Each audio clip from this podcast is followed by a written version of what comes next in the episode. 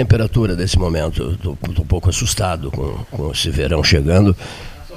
29? É. A Associação Amigos do Inverno. Todo membro da Associação Amigos do Inverno está em estado de choque. Né? Está pensando em, em 29, está pensando em abandonar a cidade, eh, procurar lugares frios, né? sumir né? e voltar só em junho, em junho do ano, em junho do ano que vem. Está na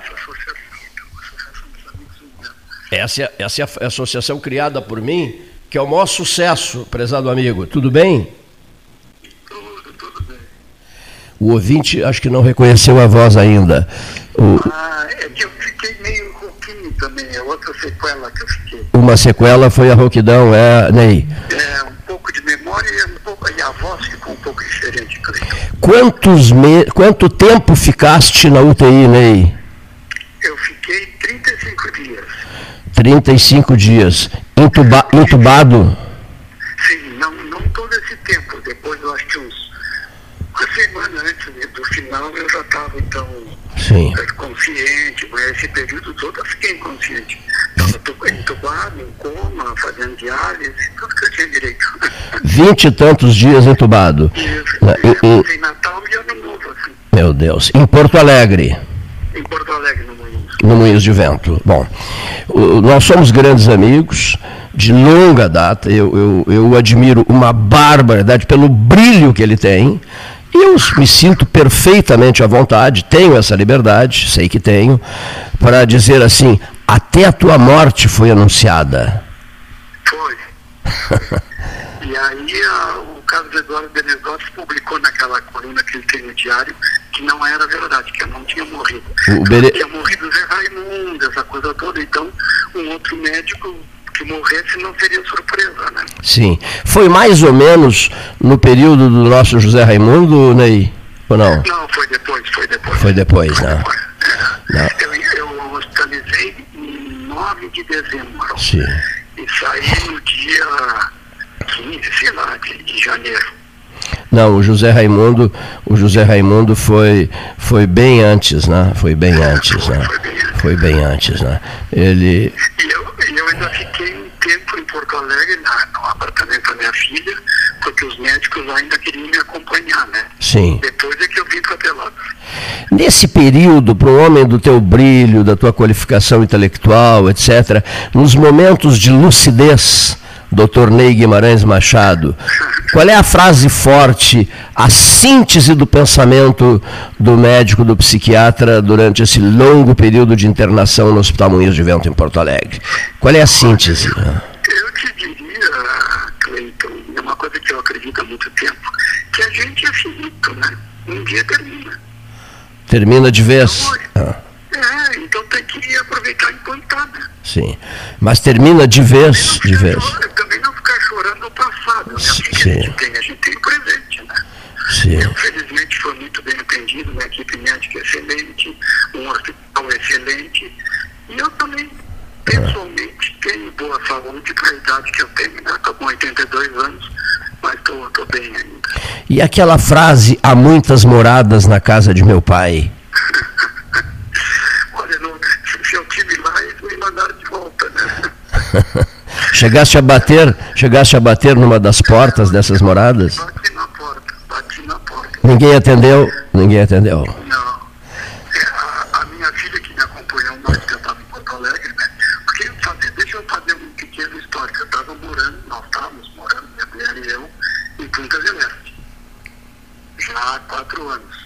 E aí eu vinha em agosto a Pelotas, porque eu precisava consultar, estava com problema circulatório e acabou fechando a, a, a fronteira. Então eu estou aqui em Pelotas desde agosto do ano passado. Sim. E aí foi que eu peguei o Covid aqui, essa coisa toda. É, E vinhas respeitando. Vinhas usando máscara, é, respeitando as regras. Eu não, olha, eu fui, eu acho que umas duas vezes no aquário, Hum. porque eu tinha saudade do aquário, morando fora daqui, a gente tem saudade do aquário. E depois fiquei, em casa, e ali no Nanico e o Beto Moura, que a gente estuda, pelo menos eu estudava, né? Uma vez por semana, se encontrava e tal, em algum lugar desses. Eu comecei a apresentar um quadro de gripe, Sim. no início de dezembro. Aí o doutor Mauro desconfiou, eu fiz o exame, deu positivo e ele em seguida conseguiu essa equipe lá em Porto Alegre. Tu ficaste é, entre, entre Pelotas e Porto Alegre ao detectar o problema da, da, da, da Covid, mais Porto Alegre, juntando tudo, deu quanto tempo, Ney? Ah, deu 35 dias daqui, daqui o período que eu fiquei lá, né? 35 ao todo. Né? É, passou pela tua cabeça assim, mas meu Deus, meu Deus, eu jamais poderia imaginar que o mundo seria assolado por uma pandemia desse tipo. Jamais passou pela nossa cabeça isso, não te parece, Ney? Eu acho que a, a nossa geração, ah. que sou bem mais velho que tu, não tinha a história do, do século passado, Sim. a gripe que matou um monte de gente, é, mas nós aqui, pelo menos no Brasil, não tínhamos. Teve a revolta da, vacina em 1914, no Rio de Janeiro, mas nós aqui no Brasil, nessa, de, depois do, do, da metade do século passado, nós tínhamos uma, uma ideia dessa. Veio aquela vez do H1N1, mas seguida a vacina resolveu. E agora não, essa coisa de ficar fechado, trancado, uhum. isolado, isso abate muito. Inclusive eu tenho lido, né, que eu segui um pouco de vez em quando estudando lá com ah, aumento de suicídio, né? Sim. Bom, tu deve ter essa notícia também no teu trabalho, tu, tu tem essa informação. Que as pessoas começaram a ficar dentro de casa, tem até piada, né? Com, com isso tem desde o trágico até a piada, né? pessoas estarem de casa e se conhecerem, não se conheciam. Né? Enfim, passar, passaram a se conhecer. oh, finalmente estamos nos conhecendo. Depois de uma vida de 50 anos juntos, 40 anos juntos, passamos a nos conhecer finalmente. Quem me ligava muito e queria notícias tuas e também me repassava informações tuas era a Maria de Fátima Freitas, o Érico Ribeiro, né? que gostam muito de ti. Né? Eu soube muito que eles também tinham informações.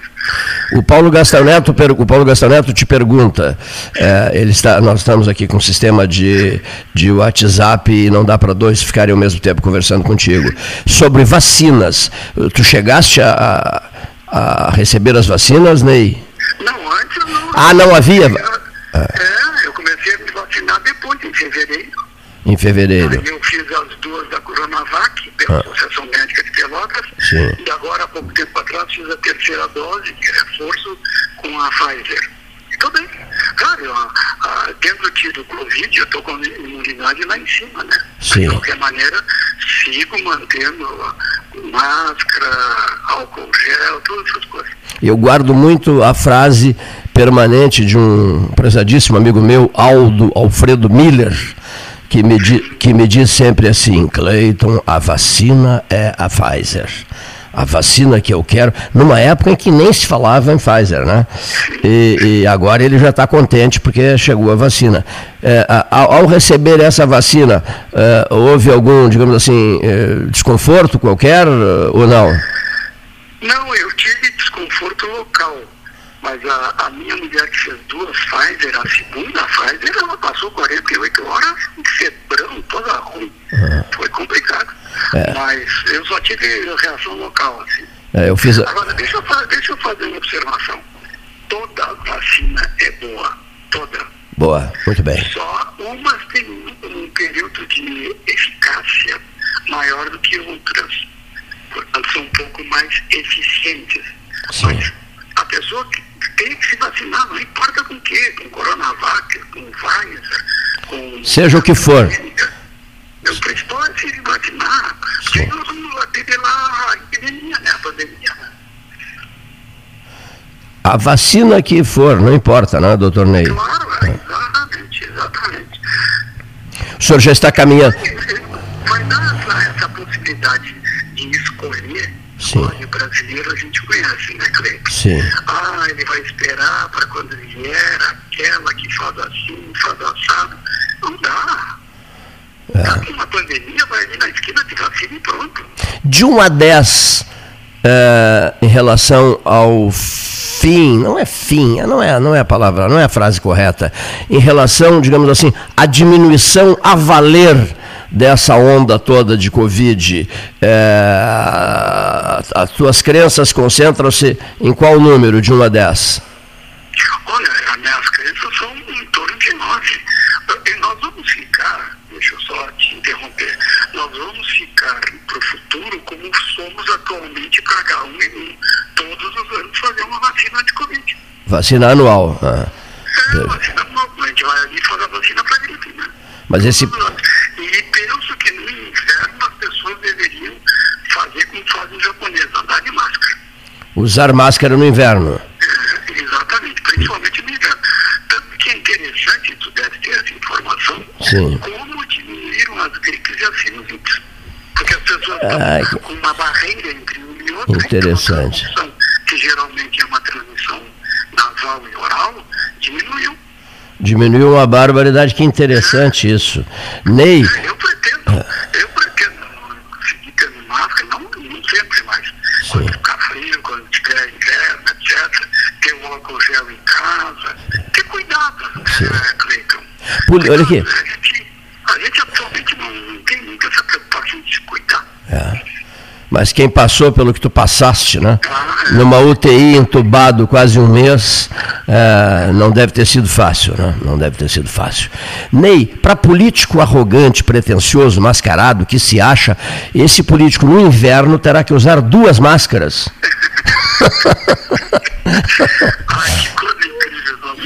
Duas máscaras e um capacete ainda.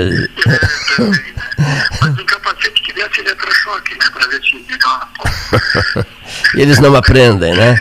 O, o poder, o poder é inebriante, encanta, seduz, deslumbra. Os caras fazem qualquer negócio para chegar lá. Quando chegam, chegam assim. E quando chegam, sabes o que dizem?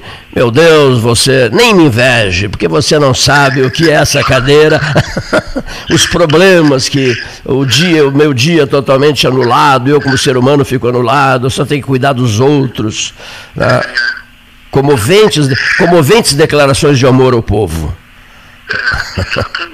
Olha aqui, ó, em breve a mesa 13 espera te receber, mas também queremos, queremos um comentarista de vez em quando, com seus brilhantes comentários, inesquecíveis para todos nós aqui. Daqui a pouco o Paulo Gastão anotou numa folha de papel aqui. E o comentarista Ney Machado, eu digo, o comentarista Ney Machado, eu vou cutucá-lo, provocá-lo ao, no, ah, ao ar, no, no ar, para ver se a gente consegue esse comentário.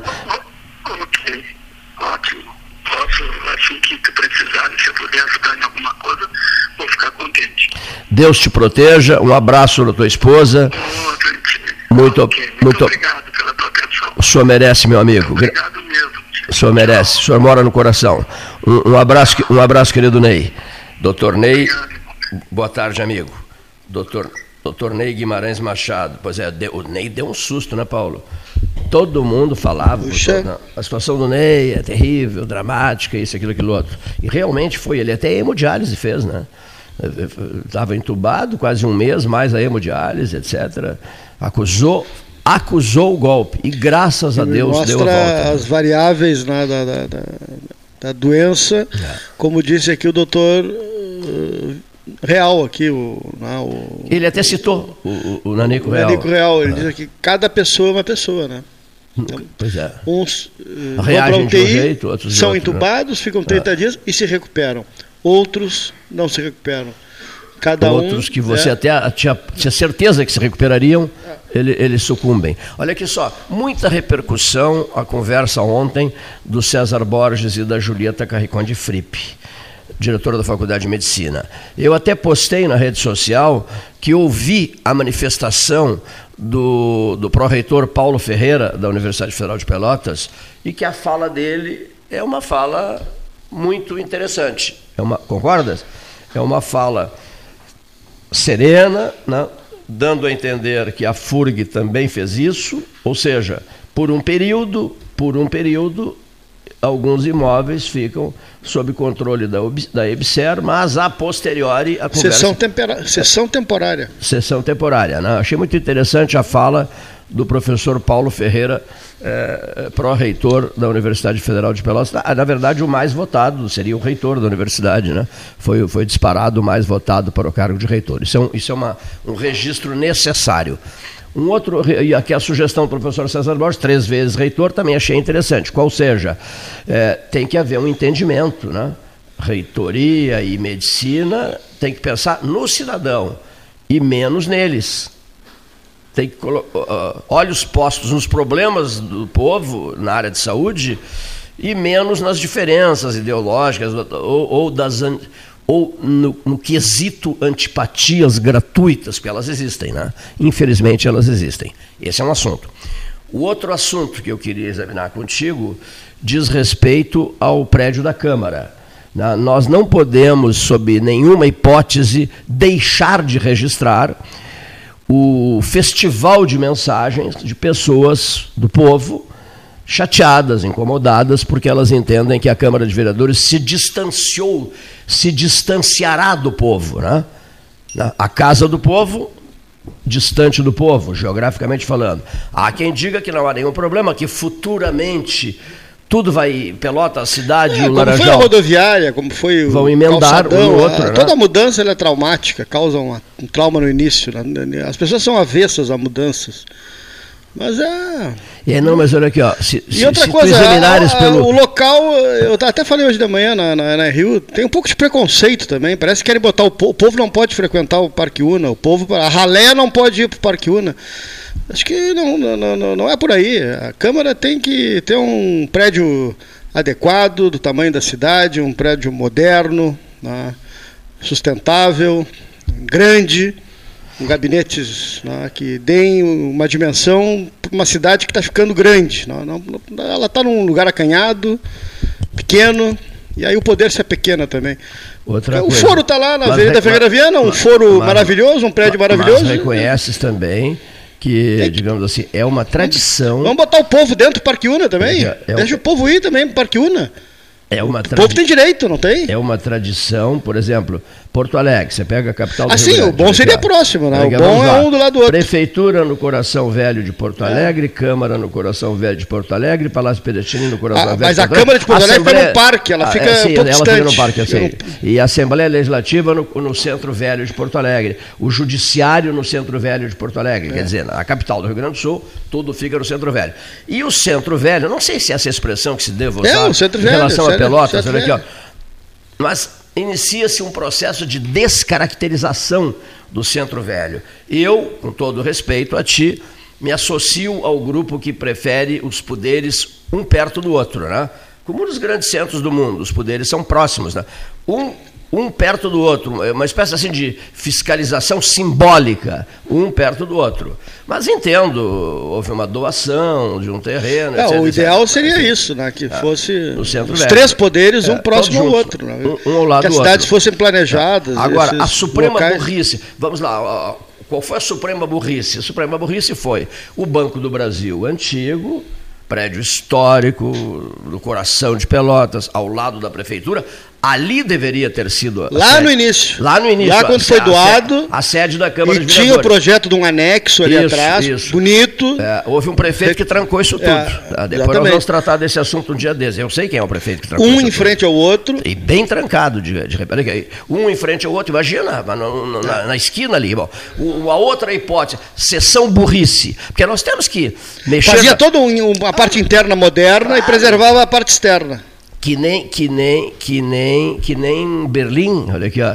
o prédio deslumbrante, né, foi tra transformado. Parlamento. É, é, foi o hashtag foi transformado no parlamento. O endereço do Isso. Hitler foi transformado no parlamento alemão, porque o hashtag não é pelo Hitler, tem uma história extraordinária o hashtag. Então fizeram isso né, com muito vidro é o novo parlamento da Alemanha, né? no coração de quem? No coração de que cidade? Da cidade de Berlim, que por sua vez está situada no coração da Europa. Eu sou apaixonado por Berlim. Mas voltando, Paulo, sessão burrice 2. Vamos mexer nas nossas feridas, senhores ouvintes. 991 25 6333 98114 8808 8808 para suas mensagens. Qual é a ferida seguinte? Chama, chama o, o enfermeiro para nos ajudar a mexer nessa ferida prédio do antigo Foro de Pelotas. Plenário, aqui, plenário pronto, gabinetes prontos, tudo pronto, era só mudar a Câmara para ali, passar uma pintura de repente. Era só mudar a Câmara para 7 de setembro, esquina Félix da Cunha, né? Sessão burrice número 2. Pensamento pequeno, miúdo, miúdo. Nós tivemos um pensamento de lugarejo na ocasião. Perdemos a, o antigo prédio do, do, do, do fórum, no coração da cidade, que deveria instalar-se ali, sem nenhuma dúvida, o bom senso gritava: ali é o lugar da Câmara de Vereadores. Né? Então ficou essa, esse novelão interminável, insuportável, ah, virou uma novela que nem a, a Maré Vermelha do Hermenegildo. Só se falava em Pelotas, parece que não havia mais nada acontecendo na face da terra. O novo prédio da Câmara, o novo prédio da Câmara, o novo prédio da Câmara. Até um Santa Vitória andou fazendo umas articulações horrorosas, uma massa azeda de Santa Vitória que acabou fazendo política aqui em Pelotas. Mas, enfim, e péssima política, de um péssimo mau gosto. Bom, de um péssimo gosto. Enfim, o que eu quero dizer é que nós precisamos. É, estar atentos para essas coisas todas, né? não deixar tudo para a última hora, deixar passar o, o, o lugar. É que faltou o, decidir, né? Esse, desses espaços é. todos faltou decisão. Faltou. Não houve um vereador que tivesse coragem para tomar a decisão, o presidente na época, né? Mas e agora tem o presidente que decidiu. Prefeitos também atrapalharam agora muito. Agora tem o presidente que decidiu, pelo menos. Prefeitos também atrapalharam muito, né? Em relação ao tema. Agora o Cleiton lê mensagens de ouvintes, elas são inúmeras, inúmeras. Aí ontem o chefe mandou um texto para o meu celular dizendo assim: o senhor é contra o Parque Una, seu Cleiton. Digo, não, meu velho. Eu vivo dizendo aqui que é um lugar encantador, deslumbrante, maravilhoso.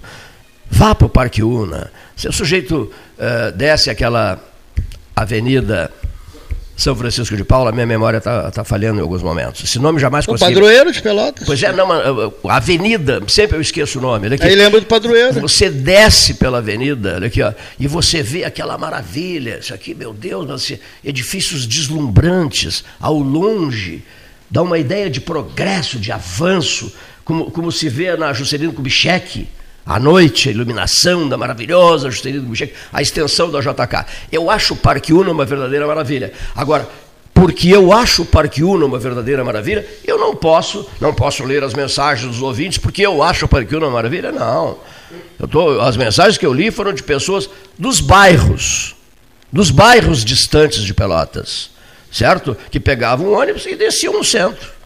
Agora mudou a história deles, né? mudou, mudou o, o, o modus operandi deles. Então, esse era um assunto que eu queria tratar aqui, que já está tratado. O Paulo uh, até concorda né, que deveriam, lá atrás no tempo, ter escolhido um local central. Não o fizeram, que arquem com as consequências. Bom, sessão burrice 3.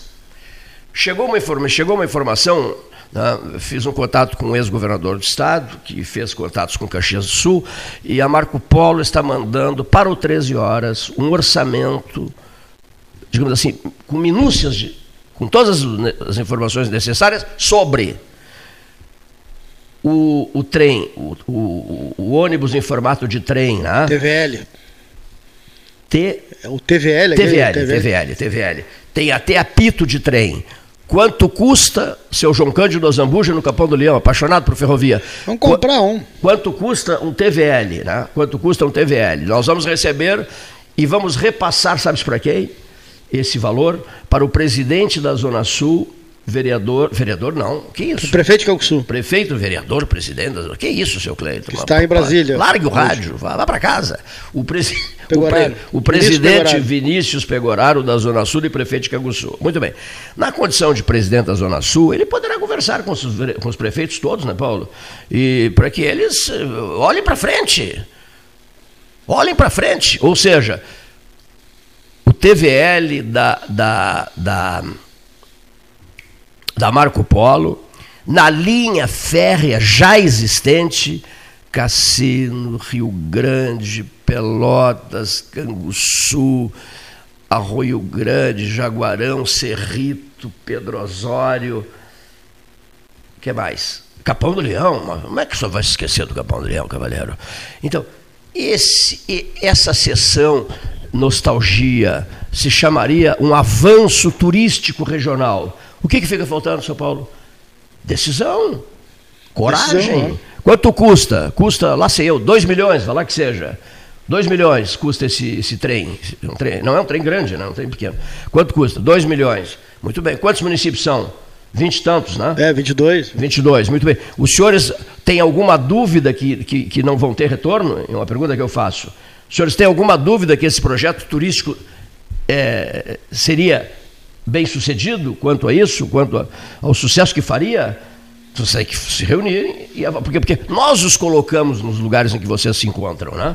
Então vocês têm que nos representar, os nossos anseios, os nossos entusiasmos. Não, não nossos... teria como passar nos 22 municípios do trem, não teria como. Sim, não, mas passaria. Tem pass... que. Não, não, eu sei. É, passaria só. A logística do, do, não, do, do, do, caminho, né? do trajeto, claro, tem razão, né? Tem, razão. tem que ver onde, onde é que é. tem trilhos hoje, é. tem que ver. É. Passaria nos beneficiados, que, né? É, nos, tipo assim. Passaria... Tem que unir esses, esses que, é. tem, que tem o. Que já tem o. Olha aqui, passaria Trilho, Jaguarão, né? Passaria em Arroio A linha Grande, férrea, no caso? Né? Linha velha, passaria em Pedro Osório, passaria no Cerrito, passaria no Capão do Leão, passaria em Pelotas, passaria em Rio Grande e teria possibilidade de também né, ir a Piratini, Santa Maria e Canguçu. Sabes disso, né? Há linhas para Piratini, Santa Maria e Canguçu. Alô, seu Cacequi, seu Valmir Correia Fuentes, o senhor já imaginou que maravilha seria? Que maravilha seria? Bom, agora um outro assunto para eu parar de falar, Gastal. Grêmio Futebol Porto Alegrense.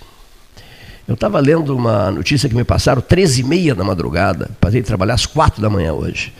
E nessa notícia o sujeito relaciona todas as quedas de clubes sob comando do Wagner Mancini. Sabias disso? Derrubou vários. o Wagner Mancini, né? É, mas é o quarto já, né? Pois é. Né? Olha aqui, ó. Mas não caiu o Grêmio ainda, né? Não, não, mas. Uh, tem, tem, é, não, tem chance ainda de. de, de tem. Tem, três pontos. De... Era, era, aquele papinho que se usava para o Brasil. É isso? Não, não, não. É bem não, diferente. Não, não, mas é o que é um mês é bem, atrás? Não, é bem diferente. Não, tem chance, tem chance. Não, é bem ah, ganhar, a distância é? do Brasil. Se ganhar não sei quantas. É. Se ganhar sete, me dizia. Não, não, a diferença depois, o Grêmio é mais embolada a coisa. Aí depois eu passei a ouvir a seguinte frase: se ganhar todas, é, não, é. escapa. Aí João, meu velho, como é que vai ganhar todas se tem perdido todas? Não, É, não tem, tinha, que, tem, tinha que ganhar sete e empatar cinco. Quer dizer, já era um delírio. Aí depois eu ouvi pessoas convindo, mas com, com, um discurso forte aqui no Café Aquários. Olha aqui, seu Cleiton. O, o Lozada estava junto, mas não, não, era a opinião do Carlos Danilo Lozada. Olha aqui, seu Cleiton. Se ganharmos todas, está resolvido. Eu digo, mas meu velho, que otimismo. De onde é que tu tira tanto otimismo? Como se ganharmos todas? É impossível ganhar todas. E está provado Sim. que. Né, o, o, o, o, que o Grêmio vive hoje era o que o Brasil viveu alguns meses é. atrás, né?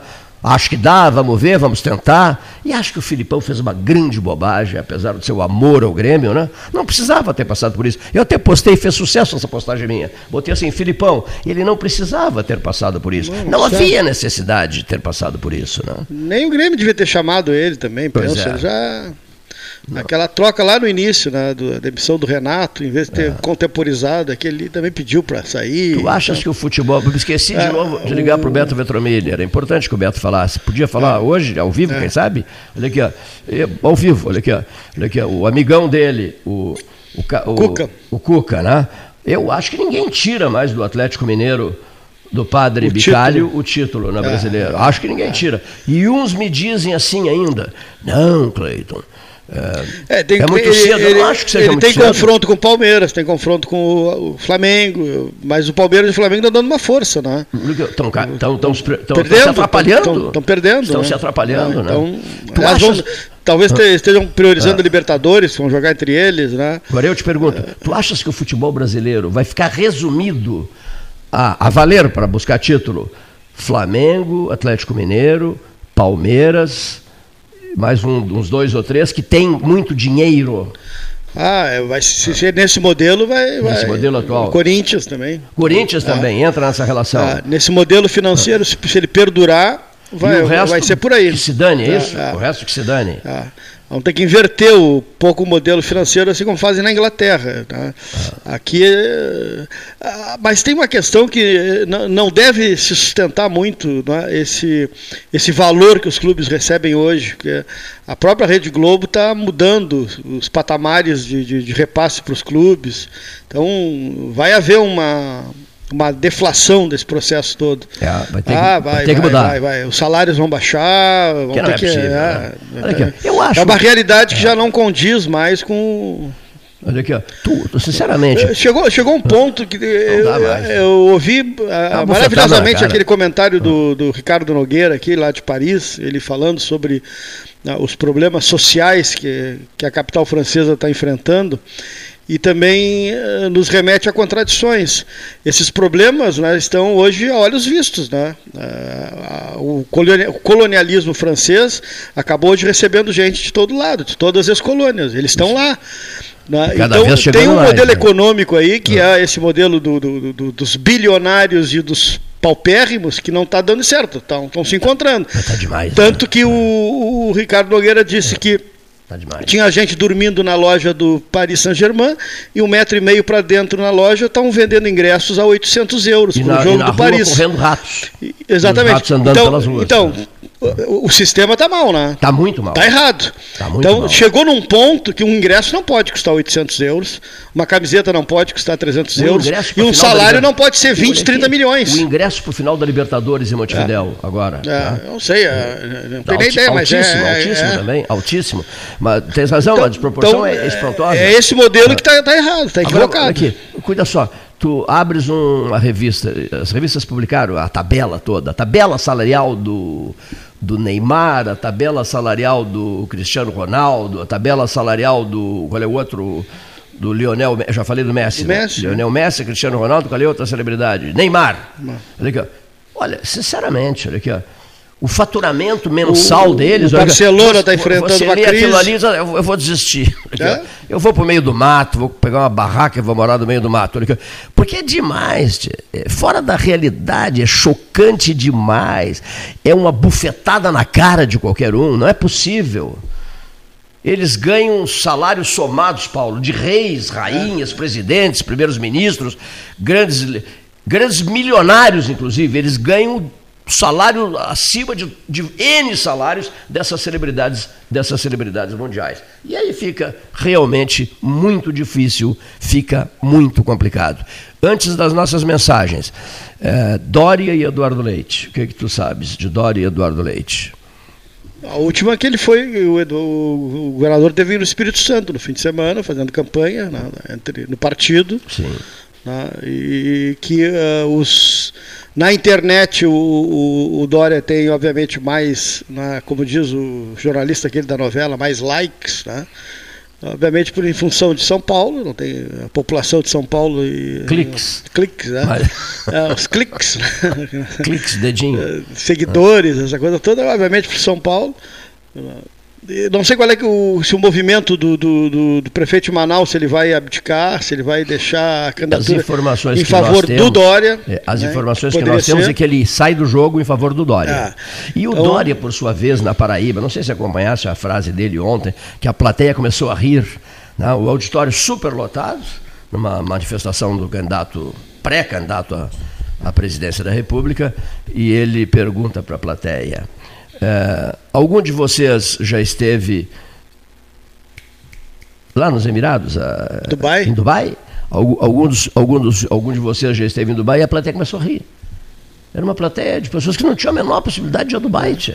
É, então, essas o, plateias o, são, o são, Dória, são, partidárias, mas, né? Não, eu sei, Elas mas são Dória, internas. Mas o Dória está vivendo fora da realidade, é. porque o Dória é um homem milionário, a mulher dele é mais rica do que ele, é. ele também é multimilionário. Quer dizer, deixa eu te perguntar isso para uma plateia, no interior da Paraíba, é, não era, não era na capital, era no interior. Algum de vocês já foi a Dubai? Bom, aí vou dizer um negócio aí é de desistir. Merece uma risada geral mesmo, né? Vivem fora da realidade. Não Esse deviam é ser partidários dele. Vivem completamente fora da realidade. Era gente dele. Riram dele. Riram dele. Não, por quê? Porque está fora da casinha, está fora é. da realidade. Isso é como você às vezes convê com pessoas que ficam bancando. Aí está ajudando o governador Eduardo Leite, tá? É, nesse caso. Está ajudando. Sim, é, é. Tá. Então, o Eduardo no Espírito Santo foi ovacionado.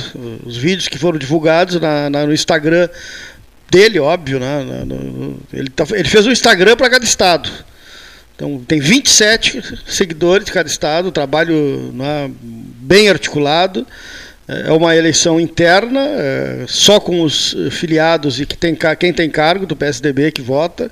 O, é uma pré-campanha, isso aí não, não é uma campanha eleitoral. As pessoas que têm acesso aos locais aonde ele está indo é. são filiados do PSDB, tanto do Dória quanto do Virgílio quanto do, do Eduardo Leite. Não, é, não, não, são, não, são, não são eventos abertos, porque não se sim. pode fazer campanha política ainda. Promete esse 21 de novembro, hein? Ah, sim, sim. Está pegando fogo, sim, né? Sim, sim. Está pegando fogo, Sim. olha aqui. E o PSDB está usando muito bem isso aí, porque está é. dando uma mídia nacional, os outros partidos não estão fazendo. Pois é, mas pode criar também uma divisão interna, né? É. Grande, né? Pode criar uma grande divisão interna partidária é. na medida em que há um choque de, de ideias e lá sei eu, é. entre os dois candidatos. Mas para quem precisa ser conhecido no país todo, está sendo bom. Para o Eduardo está bom. Está sendo bom, tá. porque senão ele não, se não tivesse isso, ele teria que, a ginástica seria maior. Bom, um outro assunto também que não pode deixar, passar batido é este, Paulo. Tenho até que conversar sobre isso. Vamos convidá-lo para que esteja conosco aqui, o Dagoberto Leal, né, que é o homem que comanda a CPO. A CPO, e que tem uma visão extraordinária de negócios, né? um pedrosoriense que está marcando época aqui em Pelotas, e eu quero conversar com ele. O homem do concreto? O homem do concreto. Caberá a ele cuidar de. O Jardim já voltou de Belo Horizonte, o Mansur me confirmou a noite passada. Caberá a ele comandar uma gigantesca estrutura né? É, num, num novo num novo condomínio em Pelotas com mais de 800 casas esse novo condomínio em área do Dr. Moacir Vitorino Jardim, o amigo do Dom Antônio Zatter. Então a gente conversa muito sobre isso. Do dia jantamos juntos. Falar em jantarmos juntos, o, o delegado-chefe da Polícia Federal, é, o delegado Robson Robin, né, virá aqui, falei com ele hoje de manhã, virá aqui o delegado Robson Robin nos próximos dias a pauta, observem a pauta, seu Leonir e seu Eric. A pauta é, é notas falsas. Notas falsas. Qual é uma nota muito, digamos assim, onde, onde eles mais capricham? A, a nota de 50 reais. A nota, a nota de 50 pra, reais. já dá é um, para anotar nos comércios. É um convite, né? Você ah, paga com 50 reais no supermercado, é. em algum local, a pessoa que recebe a caixa já está instruída para checar. Para checar. Então ela examina com muito critério a nota, já tenho percebido isso. Então, então vamos tentar é, essa notícia isso. aí já se espalhou no âmbito do comércio, né, quando foi dito aqui pelo, pelo delegado Robin, né, se confirma, porque já se percebe no comércio uh, os atendentes de caixa né, sendo criteriosos na, na, ao receber uma nota de 50 reais. Bom, então, é, vou, vou, passar três pautas aqui em relação ao, ao, aos próximos 13 horas. Amanhã, em princípio, o doutor Paulo Roberto Antonello, brilhante cirurgião, que desenvolve um trabalho intenso na cidade de Pelotas e que tem todas as condições de conceder uma maravilhosa entrevista. E o Antonello é muito meu amigo, disse assim: Olha, exijo que seja ao vivo. Posso exigir, porque sou íntimo amigo dele. E ele riu e tal. Eu disse: Claro, Cleiton, irei ao vivo. Tenho muita vontade de beber um chá, esses chás sul-africanos de vocês. Bom, outra pauta: é, as notas falsas, com o delegado Robin. Uh, Robson Robin. E a terceira pauta, que até já vou dar uma, uma manchete sobre isso agora contigo aqui, que se chama os novos condomínios, né? novos condomínios. Por exemplo, esse exemplo que eu, eh, esse, esse registro que eu fiz, mais de 800 casas, o condomínio que será feito pelo Dagoberto Leal, da CPO, em terras do Moacir Vitorino Jardim. E outros condomínios que eu já estou informado de que esses outros condomínios também estão em fase de, de, de tratativas. Mais dois ou três. Moral da história, senhor ouvinte, senhor ouvinte. Só de drone para chegar no Laranjal? Ah, ou, tá. ou de barco? Ou de bicicleta? Ou a cavalo? Porque o engarrafamento hoje já é assustador. Qualquer descuido, no final de semana, você fica apodrece na, na, na Adolfo Fetter. Então está aí um assunto que precisa ser tratado com muito bom senso, com muito equilíbrio, na medida em que, a continuar assim, vai, vai engarrafar tudo, seu Paulo. Sem dúvida. Vai, vai engarrafar Sem tudo. Dúvida. Depois que engarrafar tudo, Aí, aquelas providências de última hora. Agora vamos resolver. Depois que engarrafar tudo, aí, aí, não, aí não vai adiantar, né? Então, fica na ordem do dia esses, essa pauta. Não, não se pode descuidar da ligação da cidade com o Laranjal, porque vai ficar insuportável a vida de todos nós, principalmente nesses períodos de, de, de primavera, de primavera e de verão. O último registro que o senhor quer fazer, já não, che não chega de falar? Tem então, um da Associação Comercial aqui de hoje, do evento de hoje. Nota dessa, olha aqui. Associação Comercial de Pelotas. Você tem a relação aí? Isso, tem. homenageados? Tem, é, que hoje uh, vai ser realizada a cerimônia de entrega dos títulos 2020 e 2021, já que no ano passado não houve o evento presencial, né? A partir das seis e meia da tarde, com transmissão pela página da ACP no Facebook. Na ocasião, recebem os troféus da Associação Comercial de Pelotas, comerciante do ano, a madeireira Menegoto, do seu Edson Menegoto, e o Marcelo Menegoto, Grande, o Marcelo. filho dele. Né? O Mérito Serviços, o Instituto Pesquisas de Opinião, da Elis Radman. Né?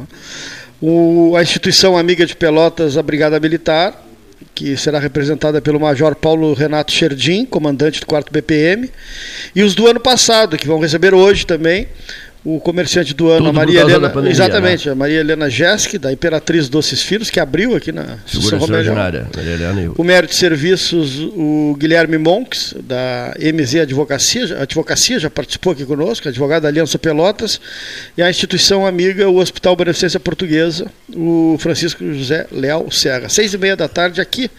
A partir das 18h30. 18h30. Agora, eh, digamos assim, ao vivo. É, com poucos convidados Poucos e convidados. o pessoal que vai receber os, os- os- as homenagens. O né? secretário de Estado, Cláudio Leite Gastal, estará presente. Né? Representa o governador e a transmissão pela página do Facebook da associação. O Mauro Bom daqui a pouquinho poderá falar sobre isso, né? É. Poderá dar uma palavrinha, eh, eh, tro- trocar uma palavrinha conosco aqui. Bom, um, um outro registro que eu quero fazer, estão aqui eh, do Conselho de Contabilidade o Márcio, so- sobrenome aqui? Chu. Chu, tá. Chu. E o Mário Goulart. O Márcio Chu é do Conselho de Contabilidade e o Mário Goulart da diretoria do Sindicato dos Contabilistas. Sejam muito bem-vindos. O registro que eu quero fazer é que a menina pelotense Marina Brauner, que mora no município de Patópolis, município vizinho de Pelotas, ela participou de uma importante competição no skate adulto em Belo Horizonte, anteontem, e ficou com o terceiro lugar nacional. Viu só? Ela prepara-se para Paris 2024. 24 ou 23? 24, olha aqui, ó. Ficou em terceiro lugar na, na- na- na competição nacional adulto, né? Marina Brauner, que é a celebridade do, do- de Patópolis. Ela vai desfilar certamente depois em caminhão de bombeiros pela avenida principal de Patópolis. Patópolis é um pequeno município entre o Laranjal e, e o Rio Pelotas, um município de poucos habitantes, né? Poucos habitantes, mas que já tem a sua celebridade, filha do Paulo Brauner e da Daniela Shield Martins, os pais da Marina Brauner, terceiro lugar, apoiada por empresas de Pelotas. Até quero agradecer aqui as empresas pelotenses, depois vou pedir a relação dessas empresas que garantiram as apresentações dessa menina em várias capitais brasileiras. Já esteve no Rio, em São Paulo, e, e agora está chegando de Belo Horizonte, onde tirou o terceiro lugar nacional na categoria seu Eric Skate, skate adulto, né? Skate adulto, depois da competição internacional será em Paris em, do, em 2024. Esta é a mesa do 13, gerando do Salão Amarelo do Palácio do Comércio. Os senhores estão bem? Olha que eles estão sem microfone, Leonir. Eles estão a um quilômetro e meio de cada microfone. É impossível fazer rádio assim, impossível, impensável, né? Sejam bem mais próximos, mais ainda. Aí, sejam tá bem-vindos, sejam bem-vindos. Pode se manifestar, por favor. Boa tarde, Paulo. Márcio. Tudo bem? Obrigado. Paulo, Paulo está lá na outra sala. Ah, o Paulo tá lá. Tudo bem? Cleiton, Cleiton Rocha. Cleiton, Cleiton. Tudo tranquilo? Tudo bem, obrigado aí pela disponibilidade. Eu estou vindo aqui de Porto Alegre hoje. É, esse mês de novembro, agora, nós vamos ter eleições do Conselho de Contabilidade. E hoje nós fizemos um almoço aqui com os colegas né, da região de Pelotas. Teremos uma janta hoje à noite em Rio Grande. Rio Grande. É, eu sou o coordenador aqui da Chapa 1. E estamos convocando os nossos colegas o ritmo aí. de trabalho alucinante do Luiz Roberto Ávila, é isso não? Isso, isso é uma máquina. É, ah, a máquina de trabalhar. recebeu muito bem aqui Verdade, hoje com a turma toda. Né? Bom, depois tu irás a Rio Grande. Vamos a Rio Grande. Hoje a gente começou cedo, saímos 15 para 6 de Porto Alegre, o café da manhã em Camacuã e agora Pelotas e à noite Rio Grande. Pela cor da tua camisa, tu não és, tu não és gremista. Não, sou colorado. Ah. Sou colorado. E pela cor da tua camisa, é, Mário Goulart, tu és gremista? Não. Não, também não? Somente chavante. Somente chavante. É, Bom, mas está vivendo, tá vivendo, um, mas tá vivendo um momento horroroso também. Horroroso. Igual horroroso. o conterrâneo lá de, da capital. Que horror, né? tu estás com muita pena do, do Grêmio, Márcio Chu? Não tenho muita pena, não. não? já vivi por isso, sofri bastante. Eu acho que tudo são coisas que não acontecem por acaso, né? Conheces uma segunda divisão? Não? Já passei. Infelizmente, já passamos por essa vivência aí, que não é fácil para nenhum time, né? O que eu acho que é surpreendente nesse assunto aí é a nenhuma situação, né, como estava o Grêmio, porque normalmente isso é de um time que passa por uma desorganização, né, por algum problema, alguma crise muito grande. E o Grêmio não vinha de crise, né? O Grêmio vinha de um momento muito bom, bom. de bons resultados e acaba passando por isso. É o que acho que se destaca, né, desse momento surpreendente, certo. eu diria, do que está passando no, no time. No, no, em relação internacional, a suprema burrada foi mandar o Abel embora, né? Concordas? plenamente, concordo plenamente. Eu acho que o estupidez o... absoluta. Aí entra a questão política, ignorância, né, do, do da nova diretoria, deslumbramento que... e coisas no gênero, né? É, eu, eu não diria. Foi vice-campeão brasileiro, puxa vida. Sim. Quase foi campeão. Botaram ele, mandaram ele embora. E, e, não só a troca do Abel, né? Sim, não é só trocar o é. Abel, é trocar o Abel e trazer um treinador totalmente Uma piada pronta, uma piada né? pronta, a vinda do então, Equador, que... com o título, com, com, a fama de, de espanhol, pelo amor de Deus. Treinador de um time medíocre no Equador. Nunca ganhou nada, nunca fez nada na vida e Perderam veio para um assumir um time que estava Fiz... em ampla ascensão, né? Fizeram uma bobagem cinematográfica, né? É. Eu até acho que tiveram muita sorte, viu? De conseguir ainda remediar isso a tempo. Mais sorte do que juízo. Mais sorte do que juízo. Porque poderia estar os dois parelhinhos lá, brigando na, na rabeira, né? Luiz Roberto Ávila. Tá, imp... tá impossível, Luiz Roberto Ávila, hein, Paulo Gastão Neto, hein? Tá impossível, Luiz Roberto Ávila. Olha aqui, ó. Conosco, Márcio Chu, Porto Alegrense, Mário Goulart, Pelotense. Olha aqui. É o Rio Grande governado por um pelotense. Tá, estás acompanhando isso, não? Estamos acompanhando, estamos acompanhando de perto, né? É, nós estamos vivendo um momento bem importante da nossa sociedade e, e, o governo tem tido algumas ações. É, eu, na minha linha de pensamento, né, eu acho que a melhoria da gestão do Estado é algo que tem que se, tem que se avançar, né?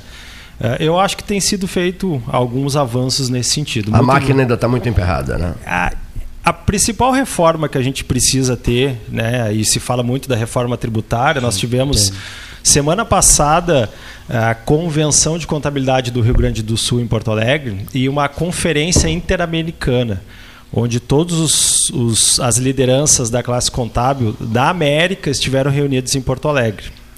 E nós tivemos um painel falando sobre a reforma tributária, no qual até fiz a, a mediação com o senador Roberto Rocha, que é o relator de uma das propostas né, que está lá no Senado, a PEC 110. E quando a gente analisa a questão da reforma tributária, é, não tem como não olhar para a questão da reforma administrativa. Né?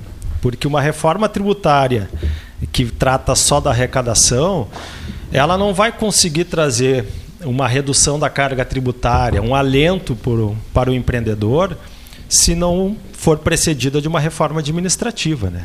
A necessidade de gasto tem que ser reduzida. Essa é a grande verdade. Então, se a reforma administrativa ela vem depois da reforma tributária, é nós discutirmos né, o quanto nós vamos mudar na tributação, mas sem diminuir a carga tributária. Sem diminuir, sim. E a gente sabe que esse momento de pandemia, que nós, pós-pandemia, vamos dizer assim, que nós estamos vivendo, o empreendedor precisa ser estimulado, Né? O empreendedor precisa se reestruturar, se restabelecer. Alguns se reinventaram, né? outros não. Mas a carga, o peso do Estado sobre o empreendedor tem que diminuir. Então, a profissão contábil ela está muito atenta a isso. Os colegas da contabilidade aqui de Pelotas, né, da região sul, do estado todo, têm discutido de que forma a gente pode contribuir efetivamente para esse novo momento. É o momento da retomada, o momento em que empreendimentos precisam ser é, alavancados. E a profissão contábil tem uma pauta constante desse assunto, tanto com o governo do estado, né, com colocasse aqui um pelotense hoje, né, é, ditando os rumos do nosso estado, também com o governo federal. Então a gente está muito atento a isso. Uh, propondo melhorias, sugerindo né, o que, que a gente entende que pode ser melhorado e sem dúvida nenhuma, uh, essa reforma tributária ela precisa diminuir o peso do Estado sobre o empreendedor, né, Mário? A gente tem que acompanha o dia a dia aí de, de, da maioria, se não de todos os empreendedores da região. Então, eu quero né, fazer essa, esse reforço aqui, dizer que a profissão contábil está empenhada nisso. E agora, no nosso momento é, crucial, digamos assim, da nossa entidade, que é o Conselho Regional de Contabilidade, nós temos a renovação de parte dos conselheiros nos dias 23 e 24 de novembro. Gostaria de aproveitar aqui a tua audiência né, e a abrangência que a rádio tem na região toda, para primeiro lembrar os colegas profissionais né, da necessidade do voto, porque ele é obrigatório e além de ser um dos momentos mais importantes da nossa atuação como profissional, que é definir os rumos né, da nossa diretoria da entidade maior, que é o Conselho Regional de Contabilidade. Então, 23 e 24, os colegas devem estar recebendo a senha para votação por e-mail. É, o nosso modelo de eleição é um modelo já consolidado há alguns anos, em que o profissional recebe uma senha por e-mail, ele tem que acessar o site, fazer a contrassenha lá para validar essa senha e realizar a votação entre os dias 23 e 24 de novembro. Nós estamos aqui representando a chapa 1, tá? que é a chapa da atual diretoria do Conselho para que a gente possa seguir avançando com as nossas propostas e com nossos objetivos aí da classe contábil, que afinal de contas acaba sendo também né, um objetivo de contribuir com a nossa sociedade, porque a economia desse país e da região passa pela mão dos profissionais da contabilidade. Se nós tivermos uma classe mais unida, mais qualificada, melhor vai ser essa retomada, melhor vai ser o desempenho da nossa economia. Prezadíssimo Mário Goulart. Muito bem. Um prazer, então, o, o Cleiton Racha, estar tá aqui né, na, no teu programa de audiência incomparável e, tra tra e trazer o Márcio aqui, o nosso representante, o nosso, se Deus quiser, o nosso futuro presidente do Conselho Regional de Contabilidade do nosso Rio Grande do Sul, e o nosso sindicato de Pelotas, né, representando, eu estou aqui representando a, o Luiz Roberto, e, e também a, a Rosânia, que é a nossa presidente. Então, estamos aqui para eh, divulgar a, a candidatura do Márcio. Eu sou extremamente educada, companheiro, amigo e, e disposto a realmente uh, melhorar e ajudar a classe contábil do, do nosso Estado. Então a gente só tem a agradecer. Rio, mas Rio Grande na parada também. E Rio Grande né? na parada, não, exatamente. É, eu, hoje ele está fazendo esse, esse, esse Você roteiro. Sabe que nós aí. temos o nosso público ouvinte. Sim, Rio, Rio Grande. Grande é. é. espetacular. Eu fico Sim, até às vezes. Com, eu estou sempre preocupado em ouvir, ouvir, Rio Grande. Com certeza. O, o, pessoal de Rio Grande, inclusive, também está aqui, veio almoçar conosco. E a gente tem uma ligação, o Sindicato de Pelotas ele é um co-irmão do Sindicato do Rio Grande, porque a gente está sempre junto com, com, a diretoria do Sindicato do Rio Grande, das, todos os movimentos que se faz, faz sempre em conjunto com o Sindicato do Rio Grande. São, o Luiz são... Roberto Ávila está sempre falando em Rio Grande. Né? Exatamente. Né? Pessoas... o Luiz Roberto diz assim, Cleiton é uma coisa só. São, são uma Rio Grande, depois é dessa 392 aí, nós somos uma é, Só que só, nos né? separa é a ponte, né? Porque o resto a gente sempre está... É, é, é, eu diria que, que ela integra, que, separa, né? nos une, que né? o São Gonçalo é o canal da integração. Né? Exatamente. A, a, ponte de Rio Grande a gente costuma separar, mas não, na verdade ela nos une.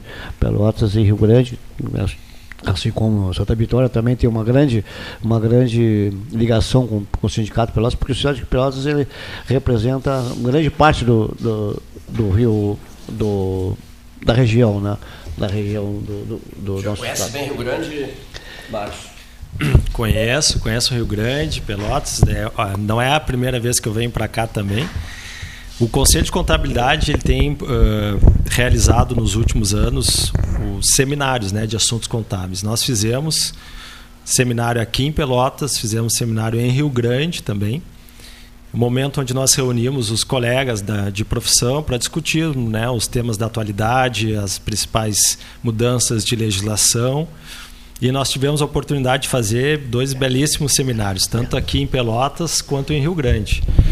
E também Santa Vitória do Palmar, nós temos um tradicional evento né, no início do ano lá, que é realizado pelo sindicato dos contabilistas lá, que é muito disputado. É, né? Sempre em janeiro, né? Sempre em janeiro. Sempre em janeiro. Com um tradicional churrasco lá é, depois, né? Um costelão lá que o pessoal acompanha. Já fui também, mais de uma Sim, vez é. lá. E a gente é sempre muito bem recebido aqui na Zona Sul. É, eu tenho um carinho muito especial pela região.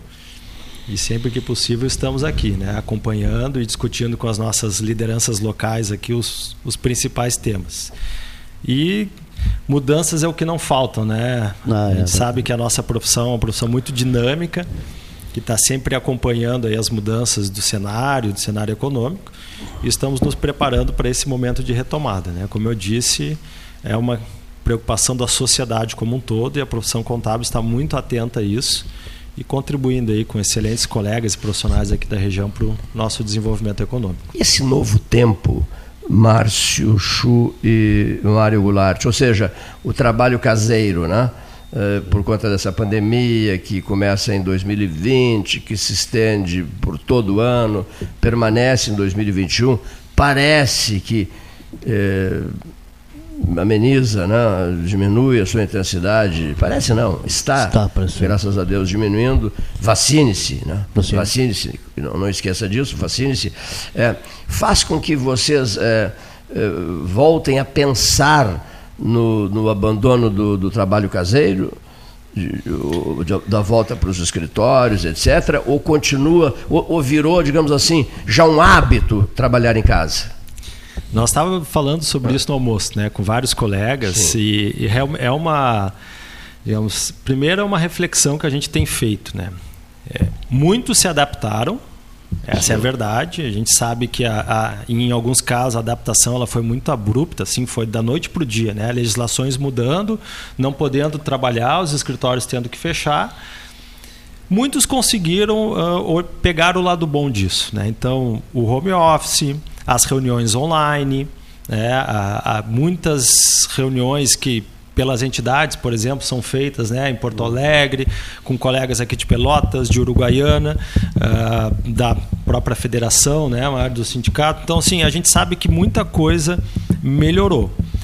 Mas tem a parte do relacionamento, né? Sim. Isso, Cleiton, a gente sabe que é importante. A, a, nossa vivência ela é social, né? Então, tanto nos negócios quanto nas entidades, o que eu acho que vai acontecer é que nós vamos poder ter modelos híbridos, né? modelos em que aquelas questões mais técnicas, mais diretas, mais objetivas, não precisa o Mário pegar, né, se deslocar até Porto Alegre para participar de uma reunião de uma hora lá vai fazer quatro, três, quatro horas de viagem, participa de uma reunião de uma hora, mais três, quatro horas de volta, é, três, quatro vezes mais o tempo da reunião se deslocando, né? Sim.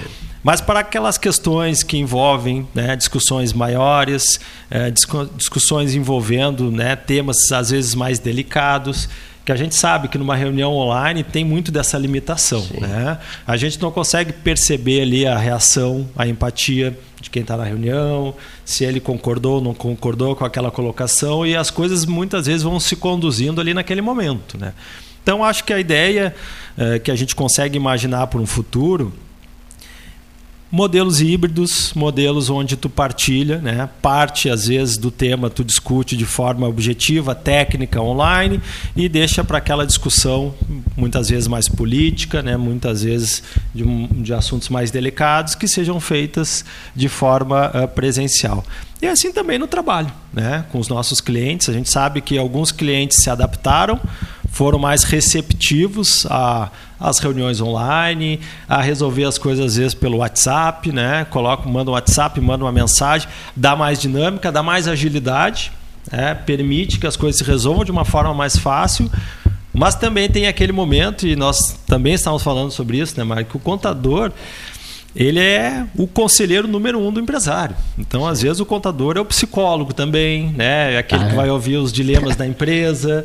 E, e, isso tu não faz numa reunião online, né? Isso tu não faz numa ligação telefônica. Tem que ter um cafezinho, né? Tem que sentar com o cliente, tem que conversar.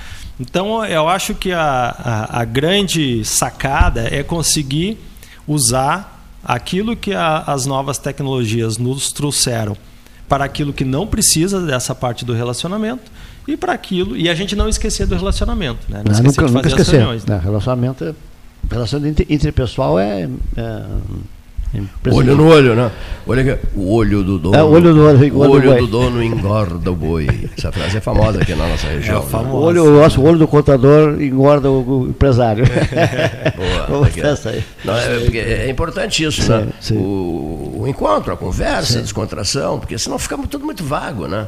Quem é Márcio, Márcio Chu de Porto Alegre? Não sei, nunca falei com ele, só falo com ele pelo telefone, né? Fica não, engraçado. É porque, não fica, porque realmente o empresário. Você encontra a pessoa numa, numa cerimônia, qualquer coisa, você não sabe com quem estava. Ouviu falando no seu programa, mas não, não, não, lhe conheço. Não, eu sou fulano de tal, ah, mas só por telefone, né? Quer é. dizer, tem que ter a visita aqui, o, o encontro, a troca de ideias, né? para as pessoas se, se conhecerem, interagirem melhor, né? Interagirem melhor. Olho no olho é diferente, na verdade. É, olho no olho é diferente. Olho olho é Todo diferente, empresário, né? seja ele qual for, ah. ele, ele uh, gosta muito, adora né, é, que, o, que o contador converse com ele. Se, chega no, no, na empresa dele, ou mesmo que ele vá no escritório, que ele, que ele, que ele converse com, com, com o contador. Eu tenho, hoje de manhã fui num, num cliente meu, é, rapidamente fazer, porque eu tinha, eu tinha que vir para o almoço, e eu tentei ser rápido. Não Sim. deu, não deu, porque eles, ele era uma, era uma metalúrgica, era uma fragata, e, a, e eu estava tomando café, estava tomando no refeitório cafezinho, Mário, entra, toma um cafezinho. Disse, não, hoje não vai dar.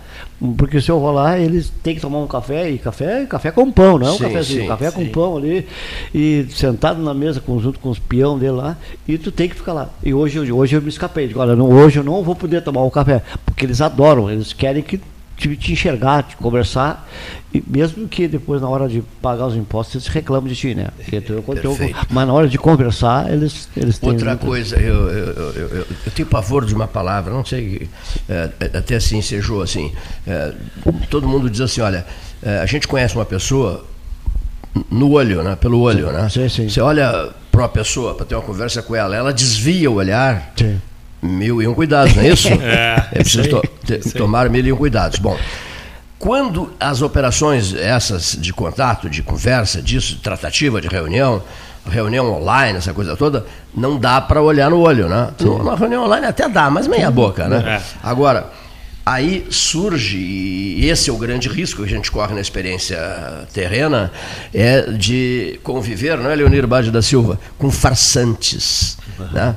Os farsantes, os farsantes são terríveis. Né? Agora, tipo assim, a entrevista telefônica com qualquer pessoa, que você não veja a pessoa, não olhe no olho da pessoa, você pode estar conversando com um farsante. Né? né? E, e, e, eles estão aí por toda parte, não estão? Os farsantes, para mim, o mais desprezível eh, tipo de, de, de, pessoa, né? o farsante. Né? O farsante atrapalha, o, o, o, o, farsante fere a dignidade alheia, não é isso, Leonir? Agride, agride o mundo, né? agride a coletividade. Far... E tem muitos na política. Tem muito farsante fazendo política. Muito conversador fiado, demagogo, que só pensa nele, que não está nem aí para os problemas da população. O, o, farsante é um ser desprezível, concorda, concorda ou não? Concordo. E assim, é, a nossa profissão é uma profissão que essencialmente é, trabalha a confiança. A, a, no, a, nossa atuação, né, Mário, assim, quando a gente está, primeiro, quando a gente está conversando com o empreendedor, com o empresário, se ele não confia no Márcio, se ele não confia no Mário, eu, não adianta eu dar a informação mais precisa do mundo, o relatório mais técnico do mundo. Não adianta. Né? Se ele não tem essa percepção é. de que realmente eu acho que o Márcio entende disso e ele está né, preocupado com o meu negócio e mais do que isso, ele conhece o meu negócio. Porque como é que tu vai orientar, né, Mário? Como é que tu vai direcionar as decisões de um empreendedor se tu não conhece a fundo o negócio dele? Então, esses momentos que o Mário acabou de trazer aqui, né? Que é ir lá tomar o café, que é conversar com o empresário, porque tem muitas coisas que a gente pega nas entrelinhas. É, é naquele momento capta, que, ele, a gente capta, né? capta, né? né? É. Porque assim, ali ele relaxou mais. É. Aí, aí, nós, a reunião era sobre um tema, um assunto. E eles, ali, eles, eles se entregam. Né? Nós, mas, né? Precisa, precisa ter a conversa, né? Nós, né? É. Todos nós, né? É. Quando a gente conversa é. com, com alguém, que a gente se sente mais à vontade, que a gente estabelece uma confiança, é, tu muda a tua fala, certo? Porque tu começa a falar mais abertamente sobre algumas coisas, por quê? Porque gerou a confiança. Porque Eu o jeito, o jeito da pessoa também repassa a seriedade, claro. né? Quer e... dizer, e, e eu não sei, tem gente que me diz que tem olho clínico para detectar farsantes. Eles andam por toda parte, é difícil, né? É, é, mas com a passagem do tempo, a gente vai envelhecendo, é mais fácil perceber o farsante, né? Aquele para quem tudo é muito fácil, né? Geralmente não gostam de trabalhar. É, é, é uma boa. Eu, né? é. Desculpa te interromper, é. Cleito, mas eu dizer assim, ah, é, é uma boa forma de analisar, tá? Primeiro, aquele que fala né, aquilo que nunca fez. Muito bom, muito é. bom. Fala o que nunca fez. Nunca fez. Então ele tem os, outros que, os outros que o façam, né? Os outros que estão é. lá, que estão batalhando, que estão trabalhando, que estão tentando, é. e é claro que não resolvem todos os problemas, mas constroem algumas evoluções, né? E alguém que chega e sabe tudo e resolve tudo e tem a saída mágica para tudo, eu diria assim, muita atenção, né? Aí é um, eu diria assim, é quase que um diagnóstico clínico ali, aqui é um farsante. Porque se tu traz eh, aquelas falas todo o teu problema que tu falar, eu vou te dar a solução. É. Né? Todo problema que tu falar, eu sei o que fazer. Sabe tudo. Muito salamaleque. Mas, né? meu Deus, onde é que essa pessoa esteve que nunca resolveu gentilezas, todos os problemas? Né? Gentilezas em excesso me, me, me, incomoda muito, sabe? As gentilezas em excesso né? são sinais de farsa. Né? Que assunto interessante, né? Agora, o olho no olho é diferente, né? É, você percebe se o sujeito presta ou não presta, em última análise. Até porque você vai se envolver, no caso de vocês, vão se envolver em negociações, conselho de contabilidade, sindicato de contabilistas, etc. e tal. Né? Eu vou dar um exemplo de uma pessoa que eh, nós guardamos no fundo do coração, Paulo Gastão Neto, Leonir Bade da Silva e eu. Chama-se eh, Luiz Roberto Ávila porque em 40 e quase 43 anos de debates, a gente viveu um momento delicado, bem difícil, Sim. e um dos que fechou a porta, chaveou a porta e disse assim: Nós vamos beber o resto dessa garrafa de chá que tem aí sobre lá da mesa e vamos discutir o 13 horas e os problemas do 13 horas e como equacioná-los e como preservar esse debate no dia a dia de Pelotas para que ele não se encerre antes da hora, né? antes do tempo adequado. Né? e uma das pessoas que. Teve um, né? Olha aqui, ó, ele, nós vivemos um momento muito é. delicado. E ele, Luiz Roberto Ávila, ah. Marcelo Antunes Raques, Mauro Bom. Mauro Bom, Mauro uh, gente fina. E, e tanto aqui, ó, ah, o, o, Jorge Almeida, Jorge Almeida da, da Panemil, né? Eu não vou ficar citando aqui, mas várias pessoas que disseram assim: momentinho, momentinho, momentinho, momentinho, vamos conversar. Né? E isso eu nunca vou esquecer. E essa liderança foi do Luiz Roberto Ávila. Né? Espírito associativo, é, eh, predisposição a resolver questões delicadas, entrar em campo. Gilmar Bazanella foi muitíssimo Bazanella. atencioso nesse momento também. Quer dizer, entrar em campo. O saudoso e querido Ricardo Pedro Klein. Ah, é. né? Meu, meu, meu ex-patrão. Né? É, Klein, meu ex-patrão. grande amigo meu. Né? E dizia que pensava assim: vem cá, vem cá, vem aqui. Eu ia lá e disse, olha aqui quanto a tal problema que está te preocupando, já articulamos isso, aquilo, aquilo outro e tal. Quer dizer, essas coisas, esse é o enraizamento da gente na cidade, né? Esse é é o enraizamento da gente na cidade. Isso fortalece o espírito e nos, e nos faz ficar, permanecer, trabalhar e fazendo isso com vontade, né? Então, que eu mais uma vez eu faço esse registro aqui, porque não é nada fácil segurar um debate por dia, onde às vezes nem assunto se tem. Então Sim. tem que ser inventivo. Eu hoje, por exemplo, o Leonir é testemunha disso, você vê que tem que falar com o teu médico, tem que aumentar a carga de, de, de calmantes. De uma, por que, Leonir? Não, porque tu me mandasse uma mensagem às 13h30 da manhã, Cleiton. né? Me diz o Leonir Bade assim, 13h30 da manhã chegou a mensagem, eu estava acordado, via, via, era um pedido que eu fiz a ele para passar um texto que eu havia, tinha acabado de escrever, passar para o WhatsApp, para que eu pudesse, via WhatsApp, repassar para as pessoas interessadas. E me descuidei, depois até olhei para o relógio, depois do Presta Atenção do, do Leonir, 13 e meia da manhã, seu Cleiton, mas o que, que é isso? Que calmante tu estás tomando? Mas, não, olha aqui, mas eu gosto mesmo de trabalhar. Né? E trabalhar é bom, faz um bem danado. Né? Nosso abraço ao Padre Antônio Regis Brasil, em Porto Alegre. Forte abraço. Olha aqui. A título de registro. Perdão, título de registro. Depois, depois, depois de amanhã,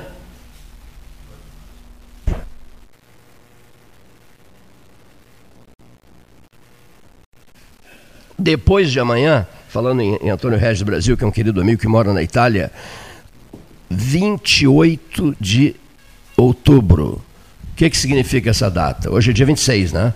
26. 28 de outubro, depois de amanhã, é o dia de São Judas Tadeu. Né? É o meu santo, sou devoto de São Judas Tadeu, o, o padre Regis, Antônio Regis Brasil, também é, Antônio Regis Brasil também é devoto de São, Ju, de São Judas Tadeu. O Leonir Bade da Silva é devoto de São Judas Tadeu. 28 de outubro, o dia de São Judas Tadeu.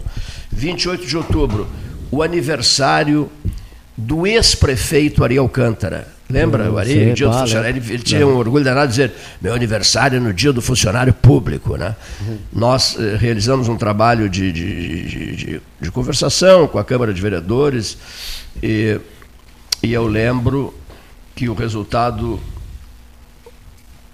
o resultado que nos foi, nos foi trazido à época, não, não sei precisar em quanto tempo, viu? Olha aqui, Avenida Ari Alcântara. Há uma ah, avenida em Pelotas sim. com o nome de Ari Alcântara, né? Sim. Avenida Ari Alcântara. Só um segundinho, só um segundinho.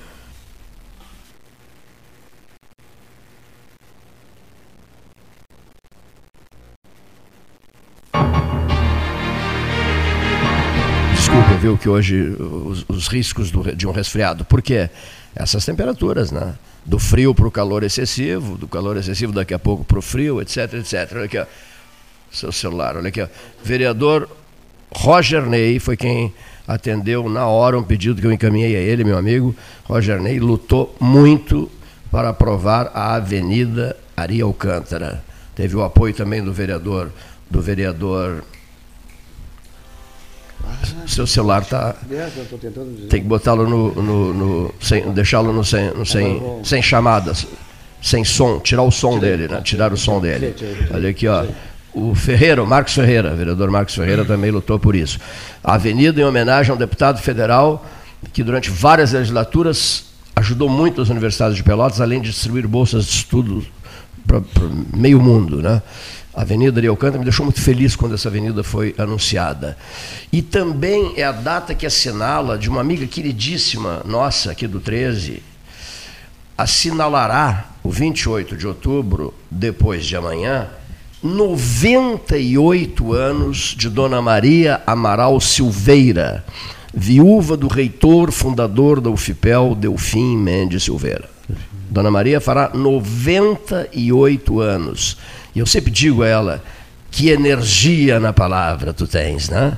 Ela tem uma maravilhosa energia na palavra. Uma das últimas conversas minhas com o Paulo, íntimo amigo dela, o Paulo Brossard, o Paulo, o Paulo me disse assim: e a Maria? Você tem falado com a Maria? A Maria do Delfim, ele. Eles eram íntimos, moraram juntos em Porto Alegre. Eu digo, falo com ela quase que todos os dias. E, e aí o ministro Brossard me disse assim: você sabe, eu fico animado, muito empolgado quando falo com a Maria do Delfim. Parece uma moça ao telefone. E ela já estava com 90 e tantos, né? Parece uma moça, que energia, que entusiasmo, devota de São Judas Tadeu, né? E e o Paulo Brossard de Souza Pinto tinha esse carinho profundo por Dona Maria Amaral Silveira, que chega aos seus 98 anos. Eu espero, Maria Lúcia, estimada amiga, filha, né, é, de repente passar rapidamente para dar um abraço. Né? Ela está, claro, evidente, com todas as pessoas com uma idade avançada, ficam em casa. Né? E às vezes visitas são desaconselháveis e, e também desagradáveis, na, na medida em que as pessoas precisam repousar, sobretudo num período ainda envolvido por, por, por, pela pandemia. Né? Mas fica aqui o registro. Eu, eu sou um entusiasta do, do, do 28 de outubro né, por essas razões. Tá? Por essas razões. Já tive provas claras que me foram dadas por São Judas Tadeu do seu poder, da sua extraordinária força. Né? Da sua extraordinária força. Né? Dia dele, o melhor amigo de Cristo. Sabia? Ficou sempre junto. Ofereceu a vida por Cristo. Né? Por Cristo ele ofereceu a vida. Né? São, São Judas Tadeu. Deixa eu só tentar colocar no ar o presidente da Associação Comercial de Pelotas, que não está atendendo o seu celular. Telefone celular. Mauro Bom. O problema te acha a qualquer hora e em qualquer lugar, não é? Não é verdade? Se tem um celular ao lado ligado, o problema te acha. Mas Bom, um, registro rápido aí, enquanto tu tenta a ligação para ele, então. Uh, também tem uma ligação com São Judas Tadeu. É mesmo? É, eu dei muito. Uh, Dez anos eu dei aula na faculdade de São Judas em Porto Alegre, Ah, que que, o patrono é São Judas Tadeu. Então, todo 28 de outubro Tá bom. se fazia um desfile né, na, lá em Porto Alegre em homenagem a São Judas e terminávamos na, na igreja né, de, de São Judas que tem, no, é, se eu não me engano, é ali perto, ali perto do, do Jardim Itu, para aquela região ali. Então, a faculdade e a escola, né? Que o nome é em homenagem né, a São Judas Tadeu, porque a fundadora da escola, a dona Terezinha, era muito, muito devota também de São São, Judas, Judas, Tadeu. E até hoje né, existe, eu dei aula durante 10 anos lá, então se fazia o desfile em homenagem a São Judas Tadeu, que era a data também de fundação da, da, da faculdade, que que é a escola eh, de primeiro e segundo graus e faculdade. Né? Então, eh, a- se fazia naquela época uma gincana entre todos em homenagem a São Judas e ela fazia questão que todos os professores participassem do desfile né, e acompanhassem todo esse período e fossem à missa né, ao final do, do desfile. Então, Uma bárbaro isso. 13 horas era gerado do Ban Lavoura 302. Conhece a Rua 15 aqui? O Sim, sim. Ban- Banco Real, depois, né? não, é, sim, eu S- lembro. Santander agora, né? Sim, agora Aquele edifício ali, Banco da Lavoura das Minas Gerais. Bom, era dali do 302 do Ban Lavoura. E o seu Wilson Lusteleger, conheceste ele, não é, Leonir? O homem dos rádios e, né, aqui da Voluntários da Pátria. Ele era a pessoa que, o maior devoto de, em Pelotas de São Judas Tadeu. E ele me procurou, né, ele me procurou no dia 27 de outubro para me dizer assim, Cleiton, Cleiton, falhamos no sistema de comunicação, de divulgação da procissão de São Judas Tadeu, que é feita lá na zona do, na zona do Porto, lá pela Uruguai, etc. E, e falhamos, eu, eu, eu cometi esse erro. eh, tu po- poderias me ajudar, Cleiton? Eh, tu poderias noticiar hoje e amanhã, durante todo 13 horas, sobre eh, a procissão de São Judas Tadeu? E de- por antecipação, quero te dizer assim. Vives um problema gravíssimo, e eu estava vivendo um problema gravíssimo. É, será resolvido amanhã. Tá? Amanhã será resolvido. Pode anotar o que eu estou te dizendo.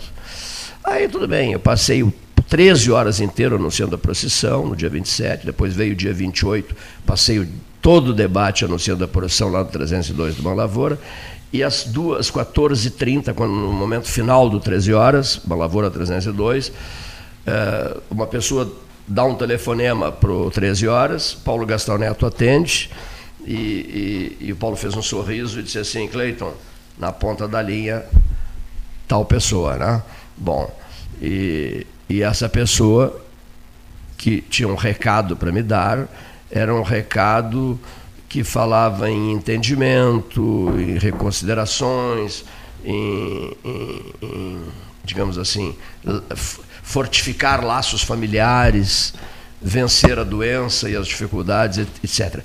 Esse telefonema, que eu não tenho por que entrar em pormenores, né, seu Leonir? Esse telefonema me tirou uma jamanta de cima, né? uma jamanta carregada, um bitrem carregado de cima. E na hora eu liguei para o Wilson Lusteleger dizendo, Wilson, chegou o resultado, a graça chegou às 14 horas e 30 minutos. E ele me disse assim, Cleiton, tu não fazes ideia da força do 13 Horas que salvou a procissão de São Judas Tadeu. Né? Então, isso, isso, isso aconteceu no ano de 1999.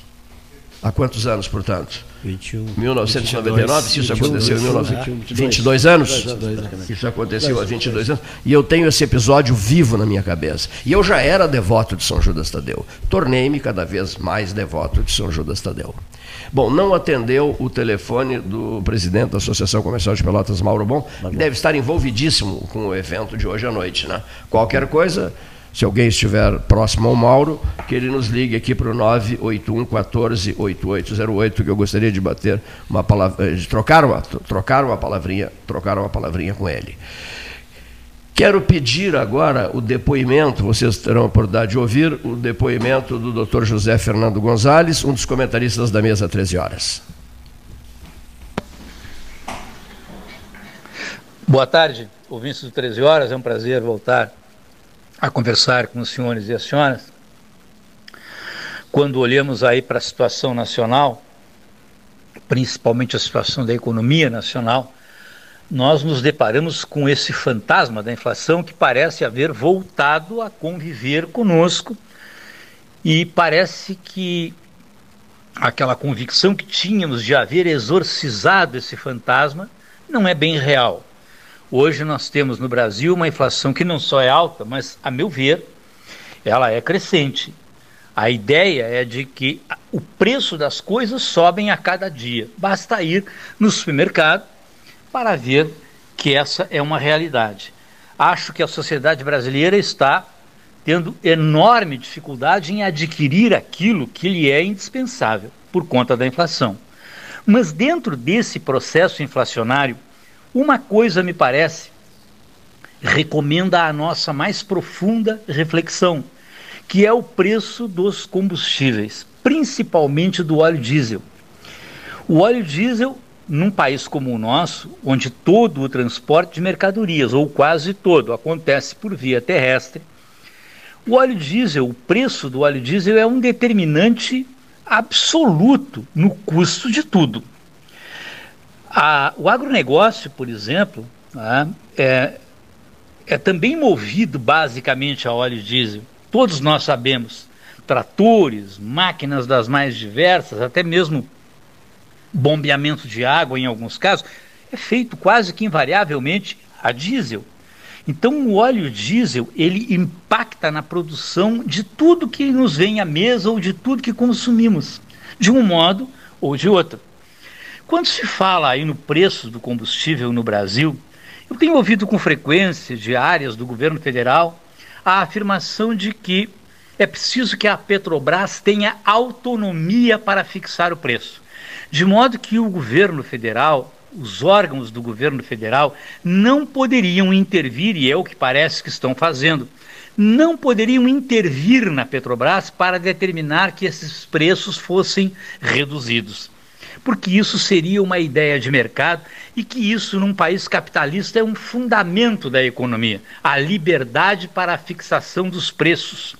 Só que estamos esquecendo, ou parece que alguns estão esquecendo no Brasil, que essa ideia do capitalismo, de que no capitalismo temos que ter liberdade para a fixação de preços, liberdade para o mercado agir, também essa ideia do capitalismo é presa a uma outra concepção não menos importante do capitalismo, que é a concorrência.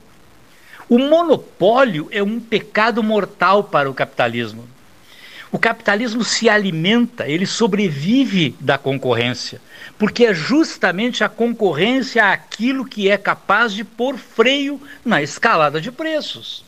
Se eu tenho um concorrente que oferece a mesma coisa que eu por um preço menor, fatalmente os consumidores daquilo irão comprar do meu concorrente e não de mim. Então, por isto, a concorrência é fundamental, indispensável para a saúde do próprio capitalismo. Ocorre que a Petrobras detém o monopólio no refino de, de, de combustíveis no Brasil. Esse monopólio torna a Petrobras absolutamente arbitrária na fixação de preços, porque ausente concorrência, nós temos que aceitar. Não há alternativa. Se quisermos colocar combustível, nós temos que colocá-lo em qualquer posto do Brasil e ali estará combustível refinado pela Petrobras, cujo preço foi fixado pela Petrobras. Afastada a questão tributária, mas o preço do combustível é fixado por quem o produz, por quem o refina. Nessa condição, ou sob essa condição, não, não vejo como válido o entendimento de que o governo não possa intervir nos preços da Petrobras. A conta de que num sistema capitalista deve ser assim. Não, num sistema capitalista pode ser assim, desde que seja respeitado o outro mandamento do capitalismo, que é, a meu ver, o principal deles, que é a concorrência. Não pode haver monopólio. O monopólio é um veneno absurdo em relação ao capitalismo. E a Petrobras exerce um monopólio desagradável no sistema de refinos de petróleo do país, sendo-lhe defeso, a meu ver, não sendo de permitir que possa fixar os preços desse modo como está fixando, corrigindo semanalmente para cima. Muito obrigado e até a próxima, se Deus quiser. Dr. José Fernando Gonzalez, ao microfone do 13, parceiraço do dia a dia. Professor Renato Luiz Melo Varoto falará agora, direto de casa. Os comentaristas caseiros logo, logo estarão de volta aos estúdios ao vivo.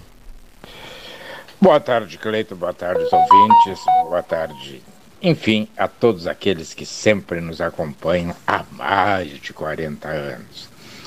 Nós começamos uma semana com todo o tipo de perspectiva negativa. É triste dizer isso, mas é uma verdade. Gasolina subindo, subindo, subindo. O presidente tirou, por, o, na época, o presidente da Petrobras, desde então desencadeou uma crise econômica não superada até hoje, com o argumento de que não se podia ficar preso ao mercado internacional botou um militar, cujo mérito não discuto, mas que não tem a capacidade de quebrar regras de mercado. E regras de mercado são regras de mercado. Portanto, continua tudo igual e subindo numa velocidade maior do que aqui subia até então. Portanto, meu caro ouvinte, minha cara ouvinte, se já está difícil ou para melhor dizer impossível, o churrasquinho de fim de semana, daqui para frente, se conseguir guisadinho de segunda uma vez por semana, dê graças a Deus, porque amanhã teremos aumento de juros.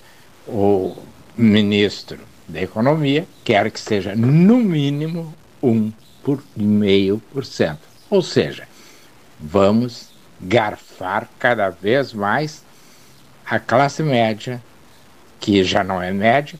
O governo está conseguindo acabar com a classe média brasileira e será o primeiro caso no mundo em que a classe média acaba e o governo não acaba junto. Mas esse é outro assunto. O que me preocupa aqui, mais próximo, são duas questões, Cleiton, muito sérias o retorno com certa violência dos índices de Covid, não só nos hospitais, nas UTIs, mas nos ambulatórios, né?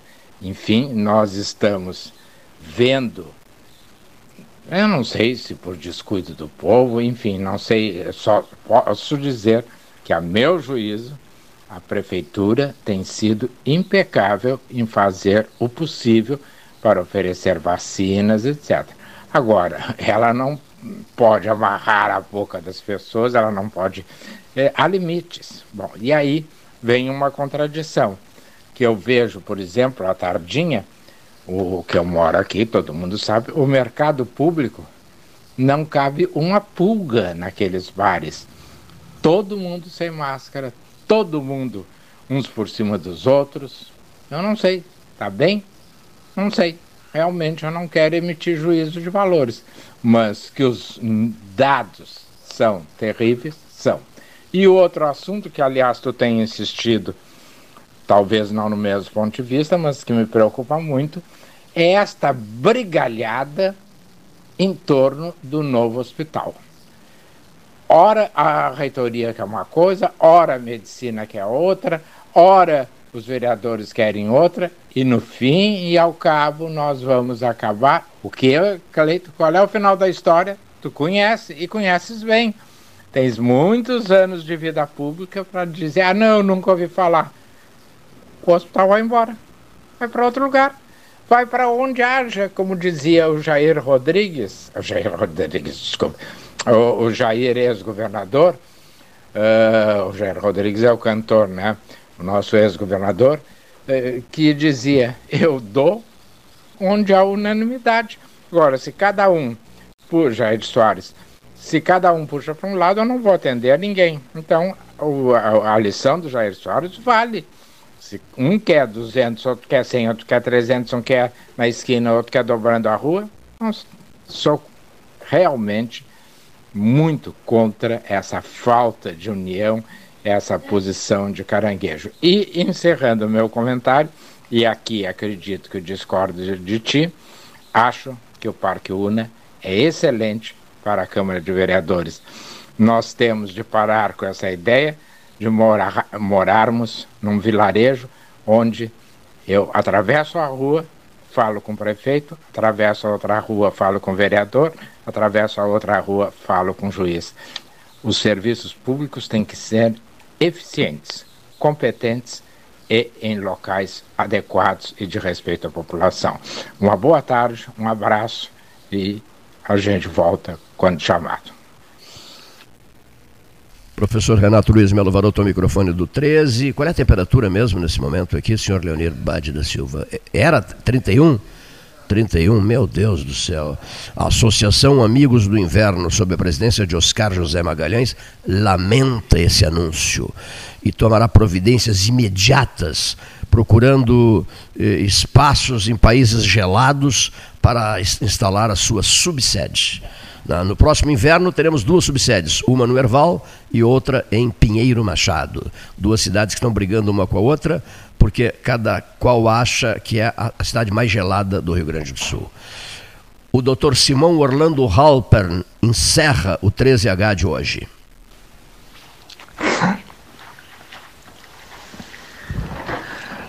Boa tarde, Cleiton. Boa tarde, ouvintes da, do 13 Horas.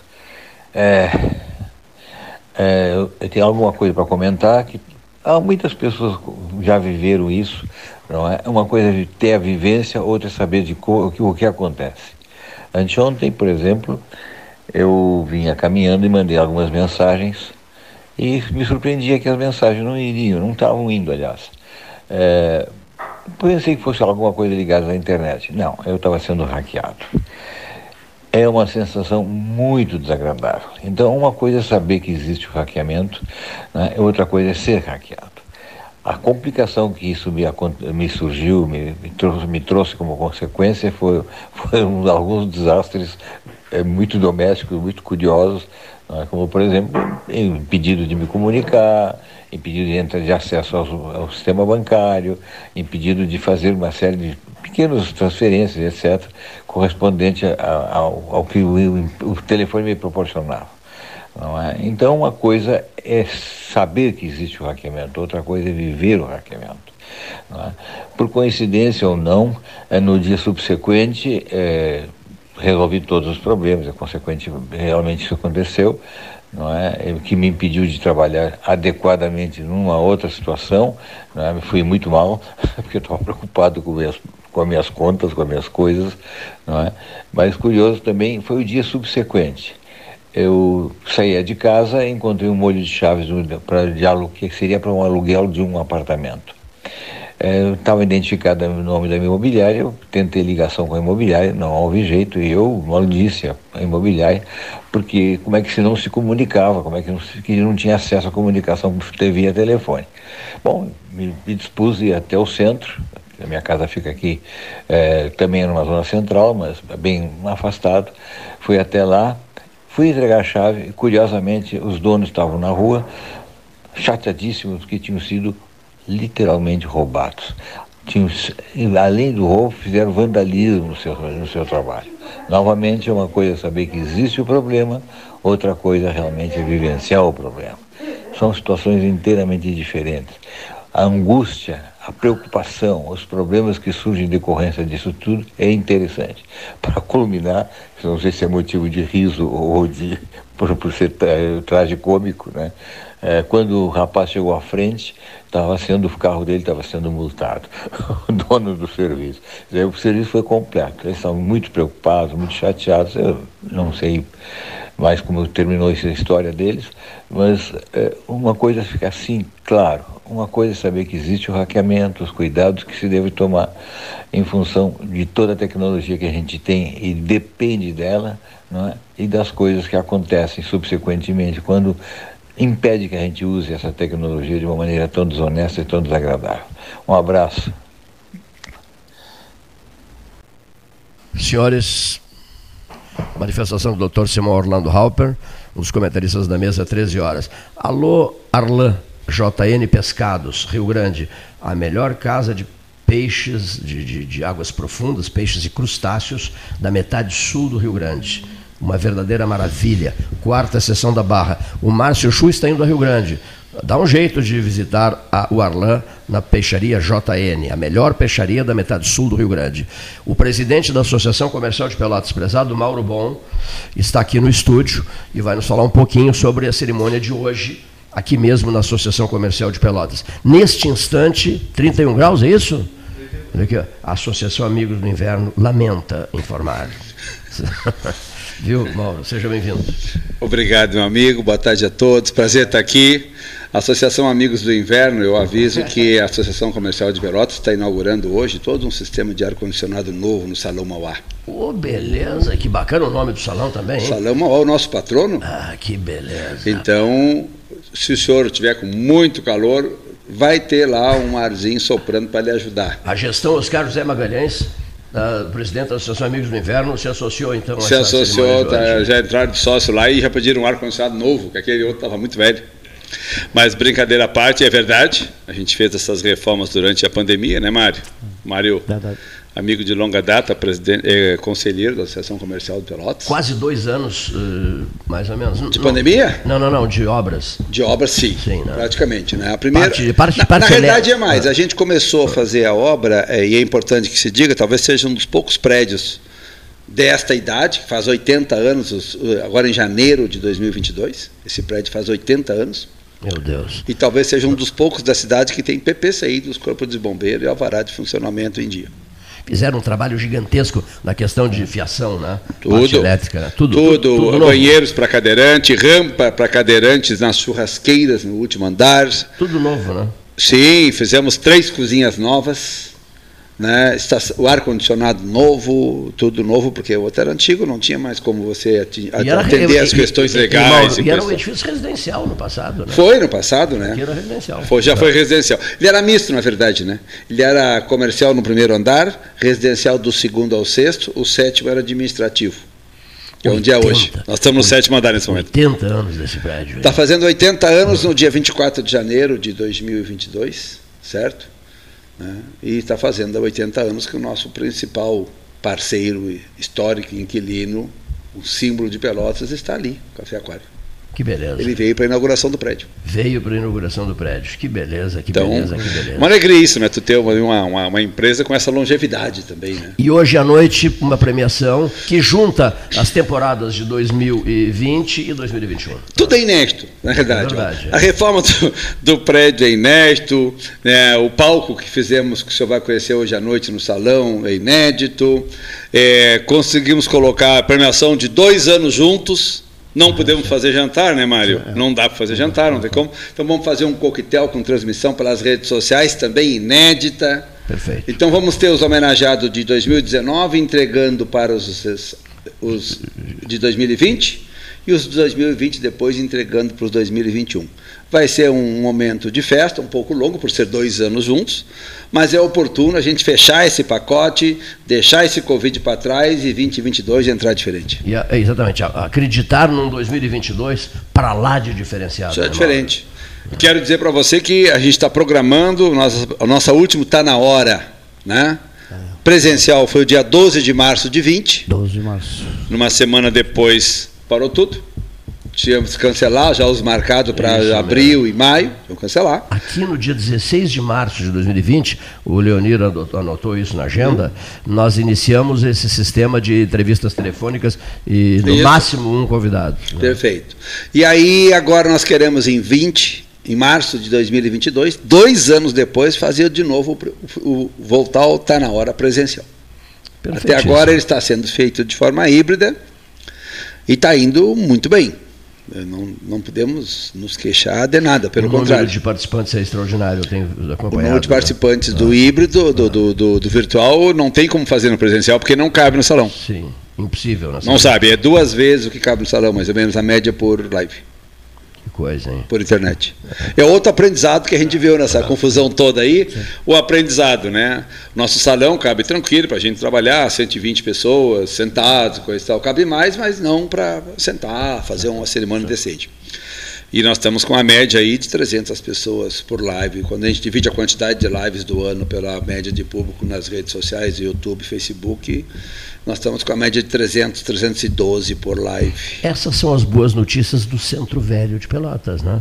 Centro Velho, porque em relação a bairros novos, isso, aquilo, aquilo, é. outro, nós somos, como Porto Alegre tem o seu uhum. Centro Velho, nós também. E nesse Centro Velho, um vizinho próximo aqui, eu, eu já trabalhei lá no Banlavoura, tu também. Sim. O Banlavoura, o Banlavoura não, Cleito, o, o novo, o novo, a torre né, do, do Marciano Perondi, uhum. é, amigo nosso de Caxias do Sul, que investiu pesadamente aqui, em, em, um ano e seis meses ficará pronta, se Deus quiser. Né? Será um marco na história, é porque hoje, com tudo que, que Pelotas evoluiu em conteste. Aliás, eu quero contar duas coisas aqui que eu deveria contar para vocês que eu acho que é importante.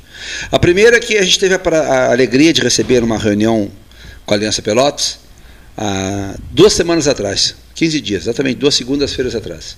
Receber o empresário Peter, Jorge Johan Peter Gerdau.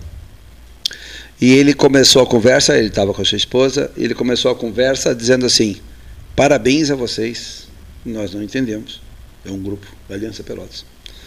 E ele disse, porque fazia 15 a 18 anos que eu não vinha a Pelotas. Como a cidade está bem cuidada. Eu cheguei aqui, a reunião era às 7 da noite, eu cheguei às 15 horas e como a cidade está bem cuidada. Parabéns a vocês. Né? Ah, aquilo me chamou a atenção, uma pessoa de fora chegando. A semana passada eu tive a alegria de receber um casal de amigos que já ela nunca, nunca tinha vindo a Pelotas. E ele já esteve aqui no ano de 2005, 2006. Há 15 anos ele não vinha a Pelotas. Ele está até hoje me mandando mensagem, me parabenizando com copo, foto do mercado de Pelotas, foco dos bairros planejados, foco do copinho. Antes de ir embora de pegar o, o carro para ir para Porto Alegre, pegar o avião dele, ele ainda me fez vir à tardinha com ele, só ele tomar um chopp no mercado como despedida e levou os copinhos ali de lembrancinha de Pelotas. E, cara, ele em 15, ele disse, em 15 anos, se eu não viesse aqui, eu não acreditaria no que eu estou vendo. Então, eu acho que a gente precisa valorizar mais o que nós temos. Porque, outro dia, eu falando com um empresário aqui, ele falou: meu filho não vinha a Pelotas há mais de três anos por causa de pandemia e coisa e tal, veio de São Paulo e rasgou de elogio na cidade. Pô, pai, como está diferente essa cidade? Há três anos não vinha de São Paulo. E quem roda de carro pela cidade, o Márcio. E a gente está aqui todo dia só achando glamour, reclamando. É, claro é. que tu tem que corrigir, claro Sim, que não existe é. mundo perfeito, claro que. Mas tu não pode só ficar falando dos problemas. Problemas pequenos. Todo mundo né? tem. Concordas que quem roda muito fica impressionado com o tamanho da cidade? Eu. Ah, quem roda muito, pega o carro e sai por aí, olhar a cidade toda. É impressionante o que cresceu é essa cidade. É senhor, senhor Márcio Chu, Porto Obrigado. Vou, vou, dar uma passeada aí hoje de tarde. Eu conheci há uns quatro anos atrás, mais ou menos, a minha filha estudou aqui na UFPEL. Uhum. E aí eu vinha, a cada 15 dias, vinha aqui ver como é que estavam as coisas, fazer o rancho, né, para deixar ali tudo bem. E conheci um pouco, um pouco mais de Pelotas naquela época. Hoje nós chegamos, fomos direto ali, né, para o nosso almoço, mas agora vou dar uma circulada aí para comprovar as Ficarás impressionado. Para te dar um exemplo, o que, que esse, esse meu, meu, meu amigo que veio de Brasília e andou pela cidade, ele morou dois anos aqui, ele andamos, andamos pela cidade, andamos pela cidade, andamos. Chegamos de noite, paramos em casa, fomos tomar um vinho, bater um papo. Ele disse, cara, já notou? E eu disse, notou o quê? Ele disse, tu está aqui? Eu digo, não, eu fiquei fora, tu sabe, Sim. até 2016, quando voltei. Ele também sentia a diferença. Ele disse, cara, em 2015, essa cidade não tinha Lago de São Gonçalo, não tinha Faville, não tinha Vereda, não tinha Santa Mônica. Laranjal. Ele falando para mim assim, Laranjal, não tinha supermercado Laranjal, não tinha Nicolini, não tinha Peruso. Olha, ele falou, ele falou na simplicidade. O mercado estava em obra, ali, restauro, não tinha mercado público. Ele começou a falar, não tinha shopping. Ele começou a falar, dizer, cara, 15 anos. Eu saí daqui em junho de, 16, de 2006. Ele começou a falar do que não tinha e tem. Do que não tinha e tem. É. E a gente não. A gente não, não é, e não, mais não condomínios não que estão sendo em fase agora, não né? Lago de São Gonçalo, eu levei para É, ver. não, não, agora Não, teremos mais. disse, né? tem É, mais outros aqui, tem lá na Três no ou quatro final das agora, Três Vendas novos tem condomínio. condomínios. Tem um condomínio novo depois da BR lá. Um Vamos, vamos ter, o- vamos ter o do, do, do Leal com mais de 800 casas na área do Jardim. Isso, do lado do, Jardim. do Alphaville. É, é, 800, mais de 800 casas da Roberto Leal, E, CPO. e é uma evolução, dois bairros planejados, ele não acreditou quando eu falei para ele isso. Aí fui lá, fui, levei ele de carro para ver. Vê melhor quem vê de fora. Olha que o nosso horário estourou a valer. Olha aqui, ó. Obrigado. Senhor presidente, Mauro Bom, muitíssimo obrigado pela presença ao vivo. Senhores Márcio Chu, conheça a cidade, e Mário Goulart, que já é da casa, gratíssimo pelas presenças. Eu que agradeço o espaço aí. Parabéns pelo programa e pela longevidade dele. Obrigado. Boa tarde, senhoras e senhores. Boa tarde, boa A tarde. longevidade dele ou do programa? Dos dois. O programa, o programa tem 43. Fará, fará 43, tá? Muito bem. Ele tem 50, ele Eu começou tenho, com 7 anos. eu tenho 53. Porque eu, eu, eu comecei a fazer o programa aos 10 anos de idade. Ai, ai, ai. Então Ai, nessa eu vou ai. dizer, 78 Márcio, né? é o ano que eu nasci. É Márcio, né? Eu sou de 78. Márcio. Isso. Márcio. Isso. Eu sou Mauro. Tá fazendo caipira. Ah,